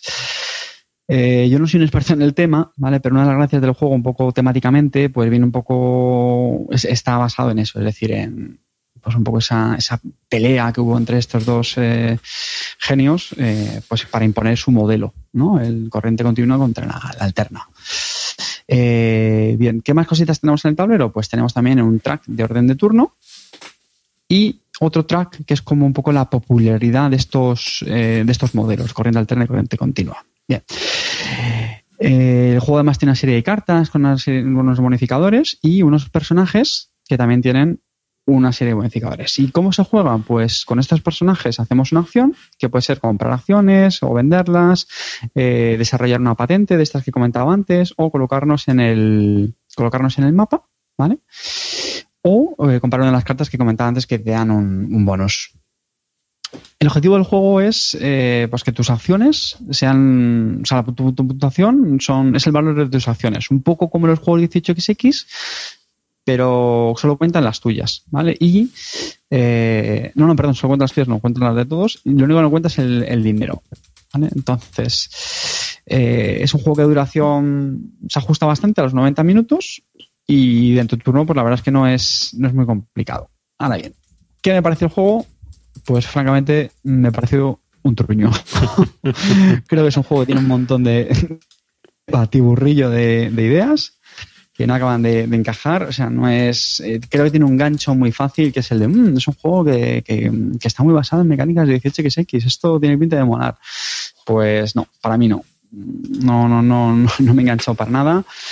Creo que hay personajes que no. Con los que empiezan los jugadores creo que son demasiado buenos frente a otros, que son una castaña. Luego tiene cosas como que, por ejemplo, ¿no? los, los personajes tienen un bonus y que, para que os hagáis una idea, lo puedes utilizar cuando compras, una, cuando compras y vendes una acción. Imaginaos, lo normal es yo compro una acción por 20 y la vendo por 10. Pues ya está, ¿no? Tengo que pagar 10 o, o lo que sea la diferencia. Bueno, pues con esto es un bonus que dependiendo de la fase en la que estás, recibes más 1000 o dejas de recibir. Bueno, en fin, hace el juego muchísimo más sobrecomplicado sin aportar nada. Eh, luego lo de las patentes, pues tiene gracia, pero no sé, es que al final el juego es muy, muy, muy lineal. Es cierto que hablo con una sola partida, ¿vale? Y este tipo de juegos pues, no es un juego muy, muy ligero. Tampoco me pareció muy, muy complejo, pero bueno, me puedo patinar perfectamente con una sola partida en este juego y no ver los detalles que esconde. Pero, o sea, fue una continua sensación de qué mierda es esto. O sea, no suelo ser tan radical criticando juegos, pero o sea, me, me, decepcionó totalmente. Cuando salió el Kickstarter no, no pensó mucho, pero ya después de probarlo, o sea, no sé, dije, esto es el, para, me parecía el típico ejemplo de, de, juego poco desarrollado de Kickstarter, que dice, madre mía, han juntado cuatro, cuatro ideas, han sacado esto para adelante y ya está. No, lo único que merece un poco la pena es el, el diseño, vamos, las ilustraciones, el aspecto gráfico del juego, eso, la verdad que está mola, está chulo. Los billetes. Pero no. Fíjate, los billetes. Billetacos. Ah, bueno, perdón, sí, sí, sí. Sí. Unos billetes muy gordos, de cartón, que esos están chulos. Pero, que, madre mía, qué sensación. Luego, para que, para que se hagáis una idea, o sea, tus acciones van aumentando poco a poco, ¿no? Pues si, por ejemplo, si pones qué edificios en el, en el mapa que comentaba antes, pues se van realizando tus acciones, tal, eso está bien. Pero luego, por ejemplo, cuando vendes otras, le pegas un castañazo que te cagas. Entonces, da una sensación de que te lo estás currando mogollón para que te lleguen los otros jugadores que previamente han comprado tus acciones, venden a lo mejor una o dos o tres de golpe y te han retrocedido un huevo de casillas. Y, y entonces te machacan la puntuación. Y entonces es como uh -huh, vale no sé no no. Este no es para mí. Calvo que tú también estabas. Tú has jugado de hecho dos veces. Yo he jugado dos partidas. La primera fue una partida a tres jugadores. Eh, a mí no me convenció absolutamente nada. Los otros se quedaron como diciendo, los dueños del juego se quedaron diciendo, eh, bueno, es que a lo mejor no hemos visto porque a tres puede estar un poco descompensado el tema este de las patentes. Habría que jugarlo a cuatro, que es mejor número, tal. Digo, yo creo que este juego a más partidas va a dar todavía menos recorrido, pero bueno, si eso ya lo probaremos. Y yo no le dije nada a, a Carte, porque no me gusta meter mierda con los juegos de los demás. Yo me callé empezamos con las reglas y yo conozco a Carte muy bien y cuando él está, espera un momento, esto que me has, esto, esto que me has explicado, ¿cómo has dicho que explicaban otra vez? Cuando pregunta varias veces eso sobre algo igual, eso es que no le está entrando en la cabeza y no es porque sea cortito, no, no, porque es que no tiene ni puta lógica. Y ya hizo varias de esas antes de empezar el juego que dije yo ya, esto... Y todo, claro, si es que ya la has seleccionado, ya la la puta mierda que es". Y yo que no, que no, que yo no le he dicho nada. Bueno, tardó como media hora en decir cobete. Cobete es la palabra que utilizamos nosotros, la que utilizamos en el High Frontier para decir, ya, ya hasta aquí he llegado, no me da la neurona más, a tomar por culo el juego. Cobete. La palabra clave para decir, ya, corta, corta. Chao. Vámonos, cobete. Bueno, pues empezó a decir cobete como así, co- compulsivamente dando golpes, cayéndose de la baba. Cobete, cobete. O sea, tristísimo. Y la segunda partida, bueno, yo le tenía valorado con un 6,5 y lo bajo un 5 porque es que francamente es que no da de sí, es que no tiene nada. Os voy a contar, yo soy muy malo en los euros, yo siempre pierdo a casi todo y me dediqué a no hacer nada en la partida, ¿vale? Durante todos los turnos me dediqué a no hacer nada. Como no hice nada, mis acciones iban las últimas. Nadie se interesó por mis acciones y lo que hice al final, en un toque magistral, es empezar a comprar mis acciones a saco. Bueno, pues sin haber hecho nada, haciendo menos turnos que los demás, porque hacía, mm, en vez de, porque con cada personaje pues hace una acción. Entonces, pero si mm, utilizas varios personajes a la vez, haces una acción mucho más potente. Pues yo hacía siempre eso. Utilizaba todos los personajes a la vez para tener menos acciones y solo hacía una acción. O sea, incluso haciendo menos acciones y tal y cual, quedé último empatado a 10 puntos del segundo. Sin hacer nada. Y es más, y la primera partida la gané. Yo ganando un euro, pero estamos locos. O sea, no, ese juego está. Que no, que no, que es que no, que no va. luego había Cobete, cobete. Cómete, un par de cómete, detalles más, cómete.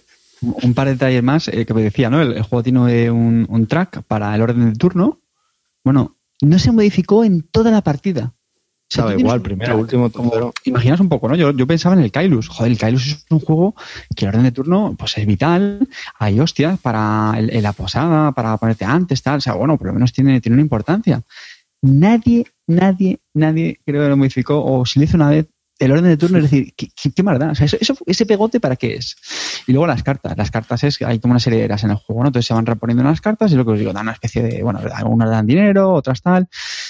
Pues a lo mejor comprabas una que, bueno, pero es que el resto las mirabas ahí con una cara de pena, decir, ¿y qué hago yo con esta carta? Y, y esto a mí que me.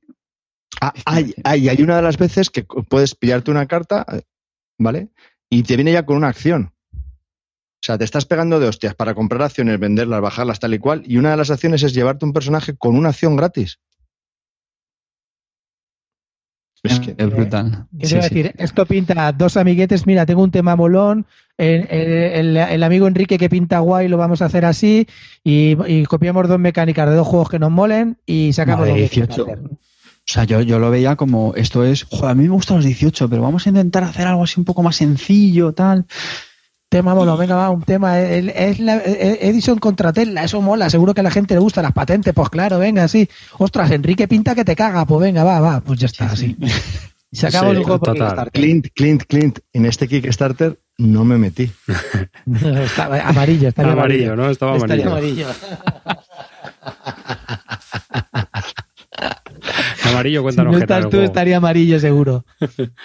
Como no, este que no, se ha caído el, el, A mí, yo, cuando lo vi, este porque hasta salió, salió en los blogs así de, de masas, en cuanto, pues yo que sé, en microsiervo salió eh, el kit starter este.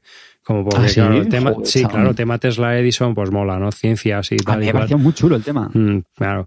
Pero a, ver, a mí me recordó el típico juego este de vamos a hacer un juego sobre cuadros de Velázquez, ¿no? Y bueno, pues un parchís con cuadro de Velázquez. O, o sea, a mí lo que me pareció fue eso, ¿no? Elegimos un tema molón, lo que ha dicho Clean, y le pegamos cualquier cosa. O sea que es lo que hay. Amarillo dice que no, que no se metió en el Kickstarter. Yo creo que está troleando, está seguro, está seguro, lo vendió. y se salió del escite, dice. y otra cosa, otra cosa, otra cosa de este juego, ¿no? Eh, son unas subastas que haces como el estilo del Power Grid, ¿no? Para coger los personajes.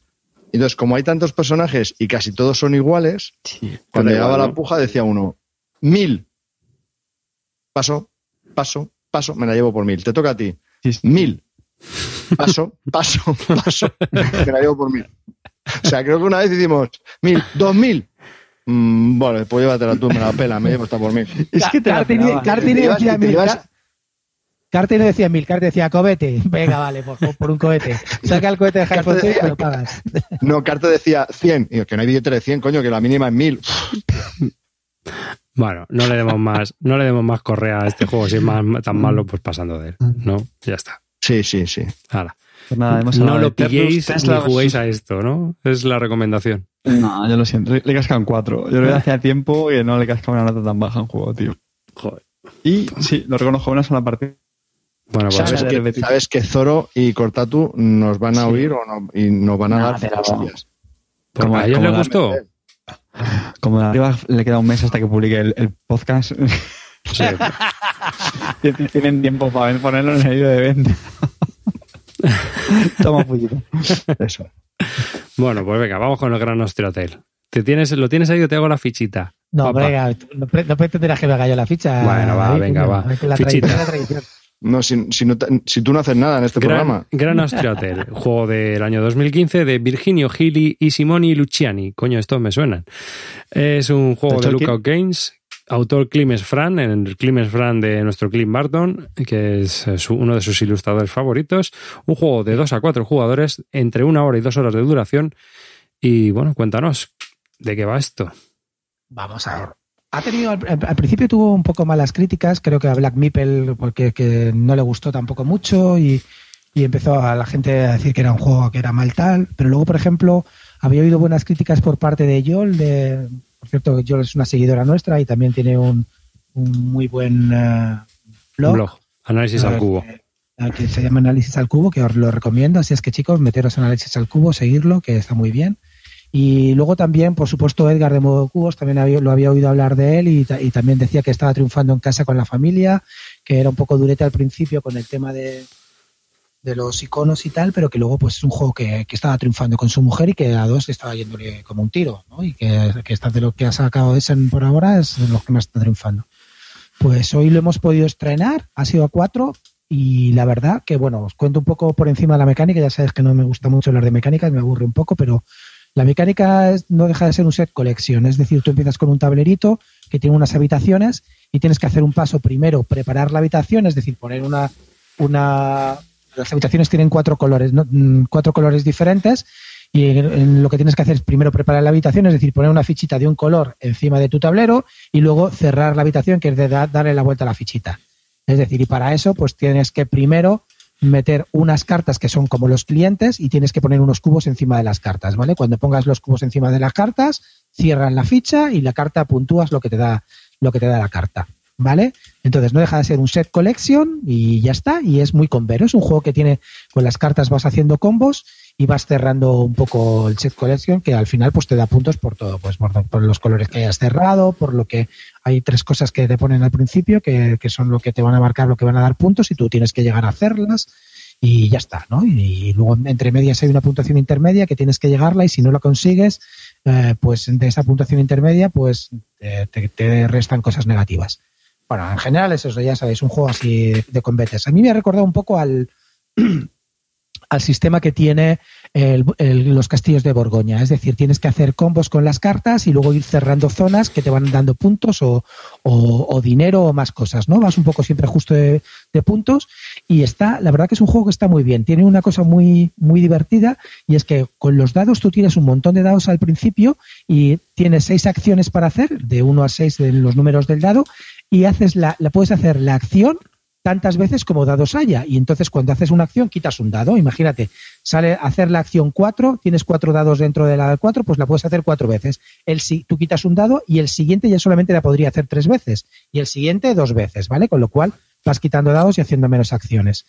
Em, ¿qué, me, es la única pega que le veo? Tiene una cosa horrible. Es el turno de juego. El turno de juego, el que va primero, va primero y luego, el, si juegas a cuatro, el 8 el segundo va a segundo, séptimo. El tercero va a tercero, sexto. Y el cuarto, pues hace cuarto y quinto. Hace dos turnos seguidos. Con lo cual, si eres el primero, tienes que esperarte siete turnos de los demás, ah, con sus convitos cada uno, hasta que te llegue. O sea, ser el primero es una muerte. Es, la verdad horrible.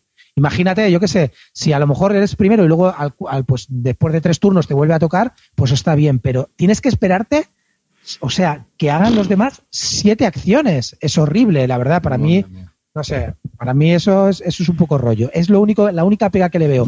Por lo demás es un juego muy entretenido del estilo del Dieburgen, ir con bando, cerrando tus puntitos, a los, los, visitantes le dan mucha chicha, los combos que puedes hacer con ellos, pues eso es un poco buscar el timing para conseguir eh, combar, con lo cual para mí me parece muy entretenido.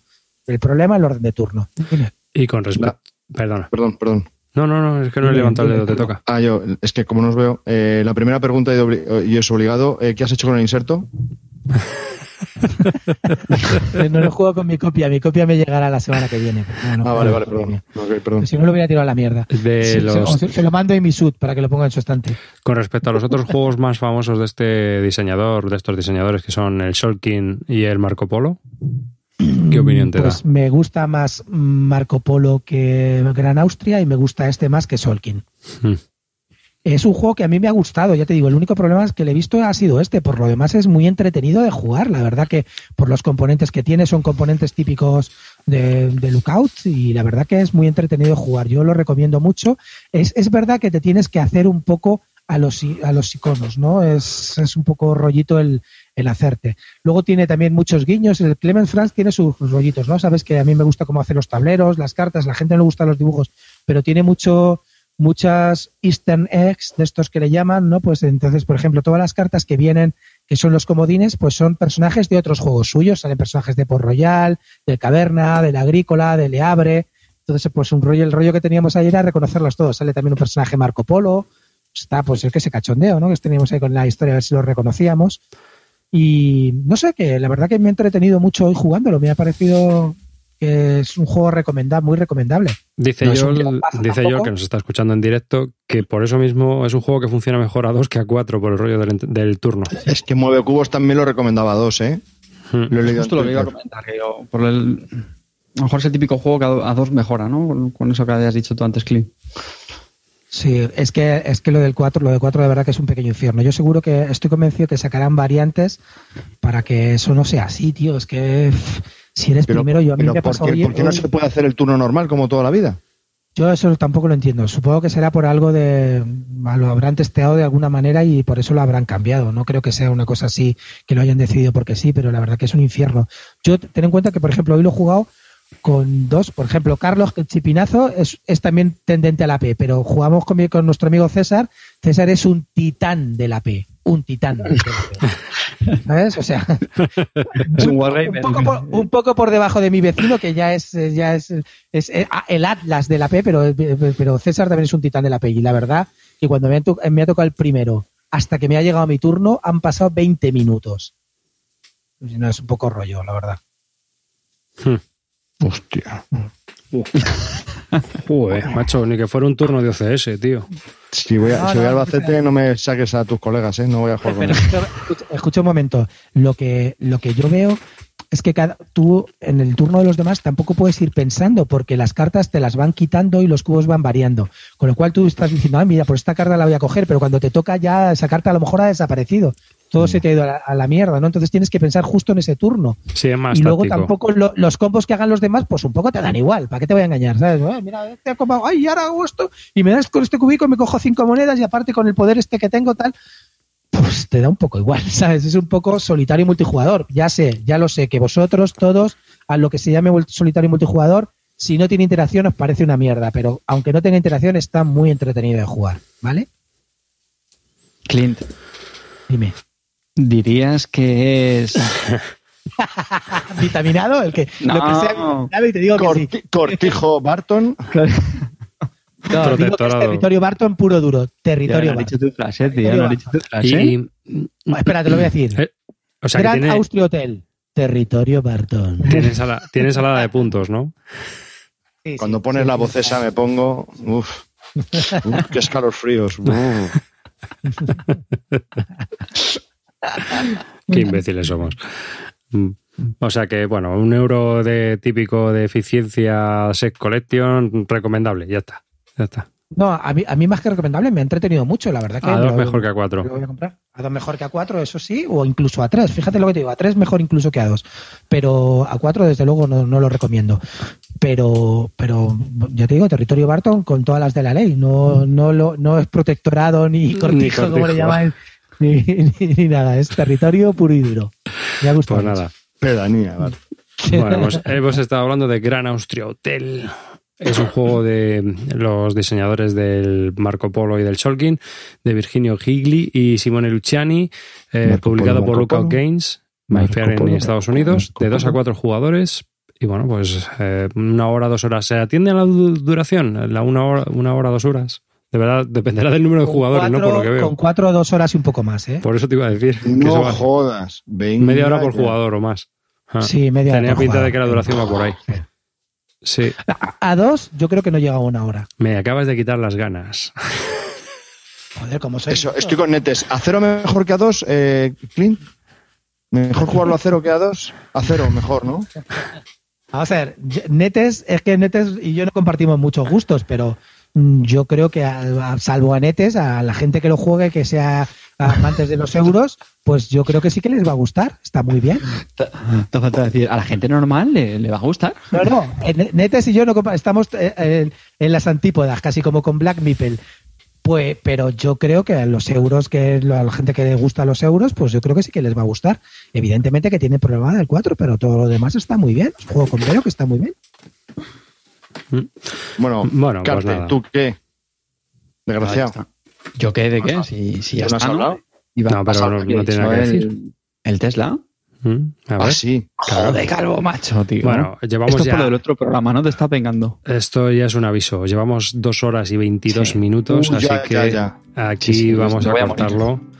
Eh, no, por lo menos llevamos dos horas 22 minutos de grabación nosotros. Eh, Ah, pues verdad. nada, así que un saludo. Gracias por escucharnos. Gracias a nuestro patrocinador Dracotienda, una tienda online de juegos de mesa que podéis encontrar en dracotienda.com por habernos patrocinado este programa. Muchas gracias también a Viravi Ediciones por enviarnos el Capitán Flynn y para poder probarlo, que eh, a mi hijo le ha, encantado. Y bueno, pues un, saludo de David Arribas a ti que nos escuchas y que haces, eh, haces posible que vengamos con, con mucho cachondeo y muchas ganas a grabar más veces. Muchas gracias por escucharnos. Venga, Clint.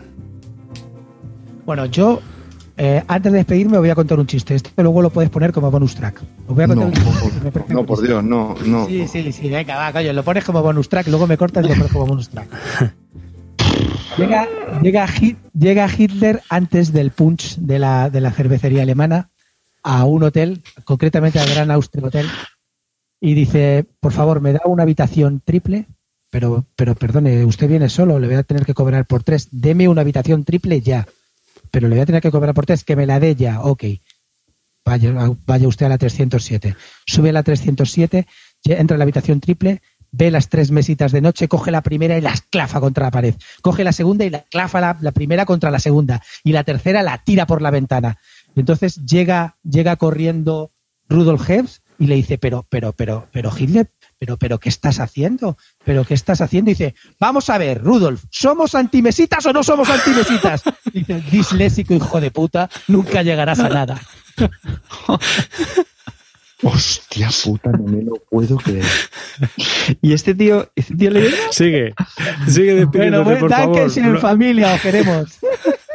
Sigue, por favor. Bueno, yo tranquilos no voy a contar ningún chiste. Madre Os iba, a mía. decir, os iba a decir que seáis felices como siempre, pero reconozco que después de esto os va a ser un poco más difícil.